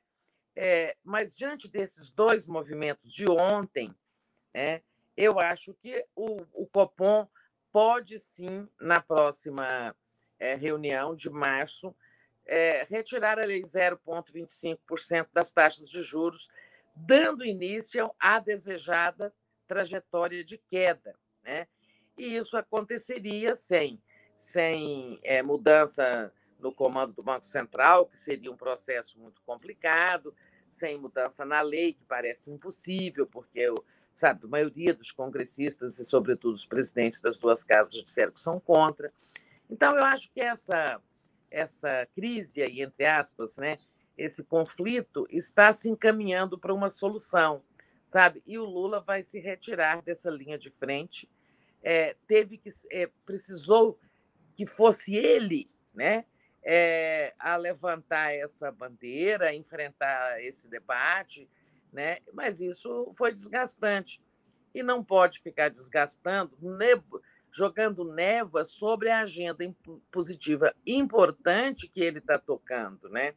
Então, eu vejo assim como se encaminhando para uma convivência mais pacífica com o Banco Central independente, né, a partir dessas duas sinalizações, ainda vem aí a, o envio da própria proposta de reforma tributária, e, a, e invocando isso, o Banco Central, o Copom, poderá dizer em 22 de março: olha, tem aí uma nova âncora fiscal, é, tem aí uma reforma tributária em andamento, e diante desses sinais, nós já podemos aqui é, fazer uma redução de 0,25% na taxa de juros. Porque no último, na última reunião, ela não subiu, ela foi mantida. Né? E foi isso que irritou o Lula. Perfeito, então, eu acho Tereza. que é assim. Perfeito. Tereza, é, deixa eu agradecer aqui ao superchat da Rita Vieira. Será que o trio das americanas não estava contando com a educação para resolver o problema das americanas, mas não deu tempo? Olho vivo, Lula, diz, disse a Rita aqui. Obrigada, Rita. E aí, Tereza, falando sobre essa agenda positiva do Lula, né? É, ontem é, foi publicada a MP do novo Minha Casa Minha Vida. E semana que vem o Lula anuncia o novo Bolsa Família, né? Então, aí, é, a todo vapor, né, Tereza? Pois é, uma, uma sucessão de anúncios positivos de retomada da agenda social, todas medidas assim muito voltadas para as pessoas que estão necessitadas do olhar do Estado, né? É, essas medidas não podem ser contaminadas, a percepção delas, pela briga do presidente com, em relação ao Banco Central. Deixa agora os aliados, né, o PT, os aliados do Congresso, tomarem conta desse assunto. Né? Olha para você ver, é, essa, essa su sucessão de anúncios, né, é, teve ontem, por exemplo, a, a confirmação do aumento de 40% para as bolsas de pós-graduação que não são corrigidas há 10 anos. Nós até entrevistamos aqui no, no Boa Noite, eu e Rodrigo Viana, é, e entrevistamos o ex-ministro da Educação da Dilma, né? É, o professor. É, Janine Janine, é, é, Janine Ribeiro, é, sobre este assunto. Né? Agora, ontem, assinatura da, da medida provisória do Minha Casa Minha Vida. Ontem, retomada de obras, entrega de, de moradias e retomada de obras lá de, né, em Sergipe, né? obras rodoviárias para gerarem emprego, dinamização da economia. É...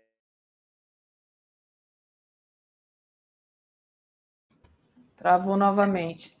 A bruxa está solta. hoje está difícil, mas ela volta, gente, ela volta. É no picadinho, no conta-gotas, né? Tem uma é. informação aqui no nosso site agora, Daphne, dando conta de que a Polícia Federal, não sei se você já passou isso, né? Talvez é, deixar com as novidades, como se Opa. É, sempre essa... é, tá, tá ruim mas você estava falando de uma novidade que está no site, não passei não, Dai. Isso, a, Polícia, a Polícia Federal é, acessa, teve acesso aí os dados do celular do Anderson Torres, é, celular esse que ele disse ter deixado nos Estados Unidos quando voltou já com prisão decretada aqui no Brasil. Então, essa informação do, dos dados do celular vai ser importante porque a minuta do golpe, né, ela foi anexada e incluída no processo, nos autos aí do, das investigações é, relacionadas a, ao TSE, relacionadas inclusive com a participação do Bolsonaro, Anderson Torres e todos relacionados aí a esse é, ato do, do, dia 8 e todos os desdobramentos em relação à eleição. Né? Então, é, o acesso a essas informações pode ser crucial aí, inclusive para é, determinar a possibilidade aí de é, atuação do Bolsonaro diretamente nessas questões. Se esse celular não tivesse informações é, importantes, Anderson Torres certamente teria trazido e dado esse celular para averiguação. O fato dele ter deixado lá já é um indício de que é, há questões. Ele diz que esqueceu, né? Como se alguém esquece de celular é, por aí, né? A gente, o, o, celular virou um instrumento, ainda mais para um, um é, secretário de Estado, ex-ministro, o celular é um instrumento de trabalho é, que guarda muitas informações. Então, é um, uma, uma informação importante que pode desencadear aí, sair da, da, da questão do indício né, das investigações para uma é, prova já consumada para esses processos, né, Daphne? É verdade, Dai. E assim, só para esclarecer, né? Eles não conseguiram recuperar o, o telefone, né? Foi realmente eles entraram na operadora, né? E aí os policiais disseram que sem é, ter acesso realmente ao aparelho, né? Isso aí, o que eles tiveram acesso está numa nuvem. Não tem como dizer se ele apagou alguma coisa ou não. Cara, se ele deixou o celular, como ninguém deixa o celular, né, Dai? Se ele deixou o celular é porque ele apagou, destruiu, sei lá o que, que ele fez, né? Mas realmente. Ou deixou com alguém como seguro, né? Lembra do Ou, ou isso, verdade. vou deixar lá para ninguém me, se, se me resolverem é, me, me limar, né? Eu terei também as minhas formas aqui de, de reagir a tudo isso. A Tereza voltou ela está pelo computador agora, pela câmera, pela mudança de, de câmera, está diferente. É, mudança de cor, né? É. Realmente é. o celular é bem melhor, né? Mas eu não sei o que, que deu nessa internet aqui hoje que é, estragou o programa todo, né, gente? Mas, concluindo, é, agenda positiva né, é, em marcha e não pode ser né, contaminada por assuntos laterais. Acho que o Lula tem pressa, está né, tá com muita pressa de colher resultados, já está colhendo com aquela pesquisa que nós comentamos ontem, né, de aprovação. Ele já tem uma aprovação maior do que a votação obtida no segundo turno. É isso. Tem mais... Vamos ver o que a gente aproveita desse nosso roteiro, Daphne. É, tem, estava no nosso roteiro falar sobre o puxão de orelha da, que a Glaze deu no Quaquá, né? E hoje eu até trouxe uma notícia que é, foi pedido a expulsão do Quaquá, mas eu acho que nem. Não sei se você quer falar rapidamente sobre isso, tem mais coisa para a gente falar, Tereza. Tereza travou de novo. Ai, meu Deus. Ai, abre o microfone, Dai. Ah, vamos pular esse, porque eu travei de novo, não sei. Pronto, é, travou de novo, mas já voltou. Travou e voltou. Aqui é rápido é, o negócio agora. Dá um, um, aqui um terremoto, né? Vamos, vamos outro, olha. Marina anunciou, Marina Silva anunciou é, um programa, o programa Amazônia Mais Segura e os novos parceiros do Fundo Amazônia. Notícia importante, né, Tereza? Olha, Marina está sendo uma ministra extraordinária, tá? Eu acho que ela é uma das ministras mais ativas do governo. Não vou ficar aqui dando nota para ministra, para ministros, né? Isso é tarefa do Lula. Mas a ministra, a Marina está uma ministra de um ativismo governamental notável, né? E ela atua na frente externa da questão ambiental e na frente interna, né? Esse programa, que ela, uma articulação dela, mas não é só do Ministério do Meio Ambiente, é, envolve o IBAMA, mas envolve a Polícia Federal, Ministério Público, é, várias outras, é, Agência Nacional de Mineração, mas sobretudo, é, esses, é, essas forças policiais, a Força Nacional de Segurança, né, mas que de mãos dadas com o IBAMA possam né, retomar o controle do Estado sobre a Amazônia, porque no, no, ao longo do governo Bolsonaro, né, a Amazônia virou uma terra de ninguém. A morte de Dom e os dois, Dom, Dom e. Me deu branco? Bruno, Bruno e Dom, né? Bruno e Dom. Bruno e Dom mostrou aquilo. Não é só lá na terra Yanomami que tem aquela, sabe, aquela tragédia, aquela que virou terra de ninguém, né, sob o comando dos garimpeiros e tal.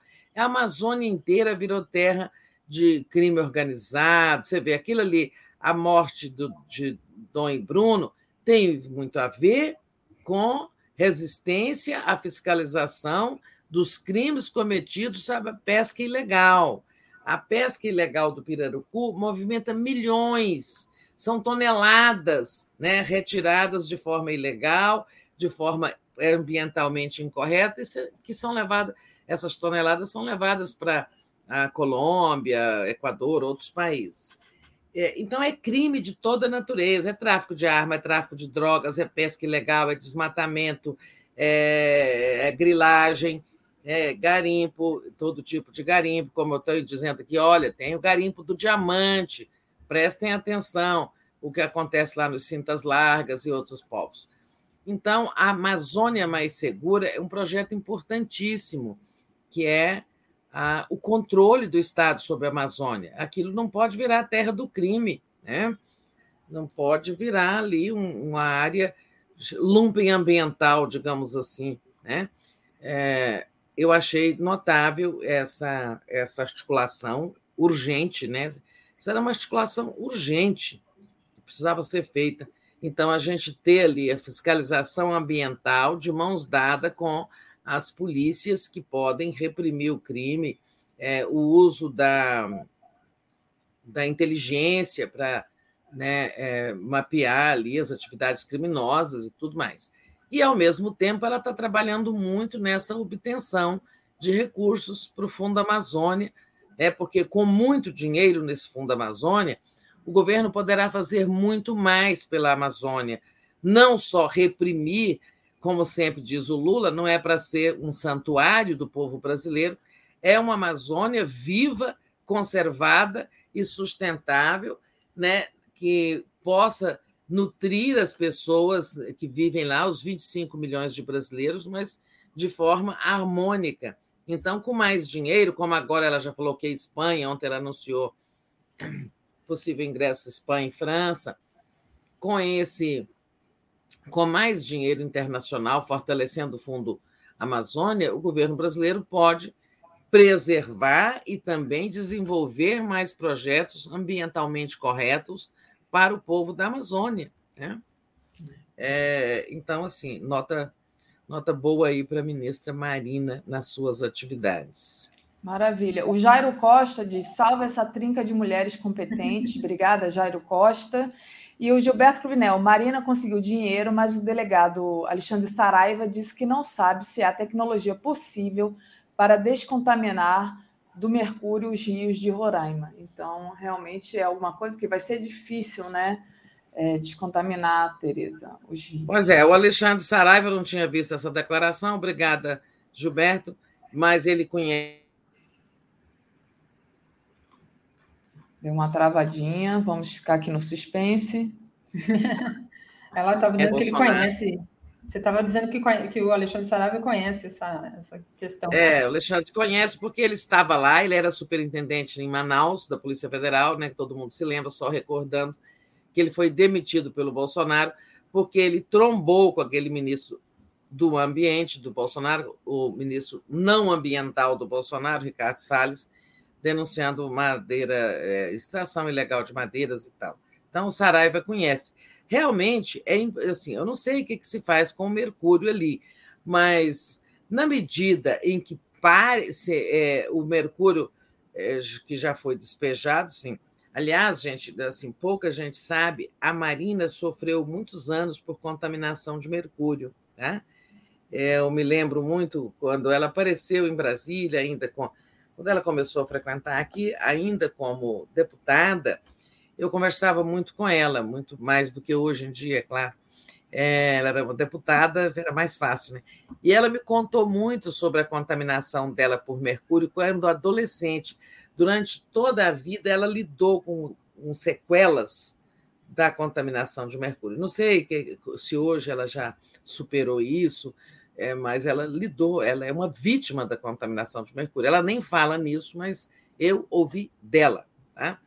É, sobre as sequelas e a necessidade constante de acompanhamento e tal. O que já foi jogado nos rios realmente não tem, não sei se tem como tirar. Agora é preciso interromper, né? Interromper essa contaminação. A gente viu há poucos meses, né, aquelas matérias sobre alter do chão, né? Que eu acho que ali é o rio, é, é, no, é no rio, é, não sei se é o Amazonas, não sei qual é o rio ali em que fica Alter do Chão, se é no Amazonas mesmo ou num afluente. Eu sei que é entre Belém e Manaus, né? aquele lugar lindo que eu tenho até vontade de ir, né? e que as pessoas não podem mais. E ali não são índios, indígenas, são ribeirinhos, mas não podem mais comer peixe. Né? Porque está tudo contaminado. Realmente será triste se não puder, mas eu acredito que alguma forma existe né, de limpar os rios. Né? É, talvez os depósitos de mercúrio realmente seja impossível de remover do fundo do rio, não sei. Mas muito triste tudo isso. Se for assim, pior ainda, né? Exatamente, Tereza. Tereza, é, uma outra notícia: o Senado criou a comissão especial de acompanhamento da Operação Yanomami. Então, vai é, acompanhar de perto essa Operação Yanomami. Importante, né? Importante, não é uma CPI, né? É, como uma outra parte do Congresso e da base aliada até quis, desejou, né? É uma comissão de acompanhamento. É, é preciso acompanhar essa comissão para ver o que, que ela vai, o que, que ela pode acrescentar, né? Ela tem como presidente relator dois é, senadores da é, da, do estado de Roraima. É, isso eu já. Travou novamente. Pessoal, lembrando aqui, Alter do Chão, é, município é, no estado do Pará, é, localizado à margem direita do rio Tapajós. Ah, Tereza, pois é. Eu achava mesmo que não era no Amazonas, é o Tapajós. É. Tenho muita vontade de ir lá. Eu sei que tem um barco entre Belém e Manaus que para lá. Um dia eu quero fazer isso. É, tem tanta, tantas coisas né, que a gente quer fazer. Como disse a Sônia Braga numa entrevista, ah, tem algumas viagens que eu vou deixar para a próxima encarnação, porque não dá mais tempo. Ai, ah, mas é, essa comissão, gente, não sei. Eu não, eu acho que ela pode ser, ela pode ser útil, ela pode ser importante. Se mais senadores, por exemplo, Elisiane Gama, que é uma senadora ativa e importante, ela vai ser é, vice-presidente, né? Se mais senadores é, forem engrossar essa comissão e tentar fazer dela um braço auxiliar das investigações, né, de proposições, é, agora, se for só ficar fazendo viagem lá, agora, assim, é, o governo, o Poder Executivo já foi lá e está fazendo tudo o que é possível. A comissão, ela deve acompanhar, mas ela precisa de encontrar um, digamos, uma abordagem nova. Quem sabe ela pode contribuir muito para aquilo que o governo ainda está atrasado, que é identificar a, o caminho do ouro, né? Quem são os grandes, né? quem são os tubarões que ganham com o, o, o, trabalho daqueles peixes miúdos, que são aqueles garimpeiros pobres, né? Porque, é, assim, diante do sofrimento dos, dos Yanomami, ninguém está querendo falar dos garimpeiros como se fosse. E, e a gente trata como se fossem todos criminosos. E não é verdade. Tem muito garimpeiro, prostituta, sabe? Mulheres exploradas sexualmente lá nos garimpos, pessoas pobres, também pessoas vulneráveis, que não têm outra atividade e foram trabalhar, são explorados pelos donos de garimpo, né? Esses que ficam com o ouro. Então, eu acho que a comissão poderia dar uma contribuição importante se ela enveredasse por aí, investigar a, a teia econômica que está atrás do garimpo que levou à tragédia Yanomami. De certo, de todo modo, a comissão agora instalada. Vamos acompanhar, ver, eu vou trazer notícias aqui de quem são os demais membros e como é que está a agenda de trabalho. Agora, se ficar só fazendo viagem de inspeção para ver o que nós todos já vimos pela televisão, ou se ficar apenas trazendo gente para prestar depoimento, não avança muito. É preciso que essa comissão vá além do que estão fazendo é, os organismos do Ministério Público, do Poder Executivo e tal. É isso. Mas Perfeito. vamos ver o que a gente consegue reparar aqui, é, mas sem estourar o tempo, porque daqui a pouco nós temos o que? Helena e Mário Vitor, né? Isso, daqui a pouco tem Helena e Mário Vitor e depois o Giro das Onze, que aí hoje eu vou dizer para a Dai dizer exatamente o que, que vai rolar no Giro das Onze. Mas antes, queria agradecer ao Fernando Castro, que pergunta como fica o Fundo Amazônia nos países vizinhos. É, Tereza, não sei se você sabe responder a, a questão do Fernando. Olha, o, o, Lula até disse aí numa entrevista, ou numa daquelas entrevistas, numa entrevista lá em Washington, que a Amazônia não é só Brasil, né? É, que também a floresta percorre ali, Colômbia, Venezuela, Equador, Peru e tal. Então, mas assim, eu acho que este Fundo Amazônia, criado pelo Brasil, ele é para a Amazônia brasileira, né? É, ele não, ele não, os, aquele o fundo, o dinheiro não envolve projetos em outros países, até porque não poderia. Agora, se os países quiserem criar um fundo multinacional, aí tem que ter outra arquitetura legal, né, a Daiane? Teria que ser um fundo transnacional envolvendo outros países, mas hoje o que nós temos é um fundo para o Brasil. Perfeito. É, última questão aqui e sugestão de fantasia de carnaval para esse carnaval que está começando, já vai começar amanhã, né? É. É, vocês podem se fantasiar de caderneta de vacinação de Bolsonaro. Notícia, nós vamos conhecer agora a caderneta dele, né? Vamos saber se ele vacinou ou não, porque a CGU Isso. vai quebrar o sigilo, né? Todas as doses. Olha, Você pode gente, botar para a pessoa assinar, é, é, fazer o X, ficar, se foi né? ou não vacinado. É. Bom, eu não vou, né? Eu vou ficar aqui recuperando é, as energias, mas eu quero aproveitar esse último minuto para agradecer a Daiane aqui, o nosso socorro, ao seu esforço, Daphne, e pedir desculpa a toda a comunidade, porque você sabe, essas coisas de internet instável nunca a gente não controla. Ontem estava tudo bem, agora amanheceu desse jeito. Vamos ver se até o fim do dia, para o boa noite, essa, essa internet se estabiliza. Peço desculpas a vocês, tinha muita coisa que a gente não comentou. Mas é assim mesmo, não queremos invadir aqui o horário do próximo programa. Dai, o que, que vai rolar hoje no Giro das Onze? Hoje a gente tem, tem bons convidados lá, como sempre também, né? Hoje tem abertura com Miola, Jefferson Miola fazendo uma análise política, Oba. conjuntural. Na sequência, o economista, o professor Ladislau Dambor, é, vai fazer uma análise também sobre essa questão do Banco Central, essa questão da âncora fiscal, né, que ficou para março.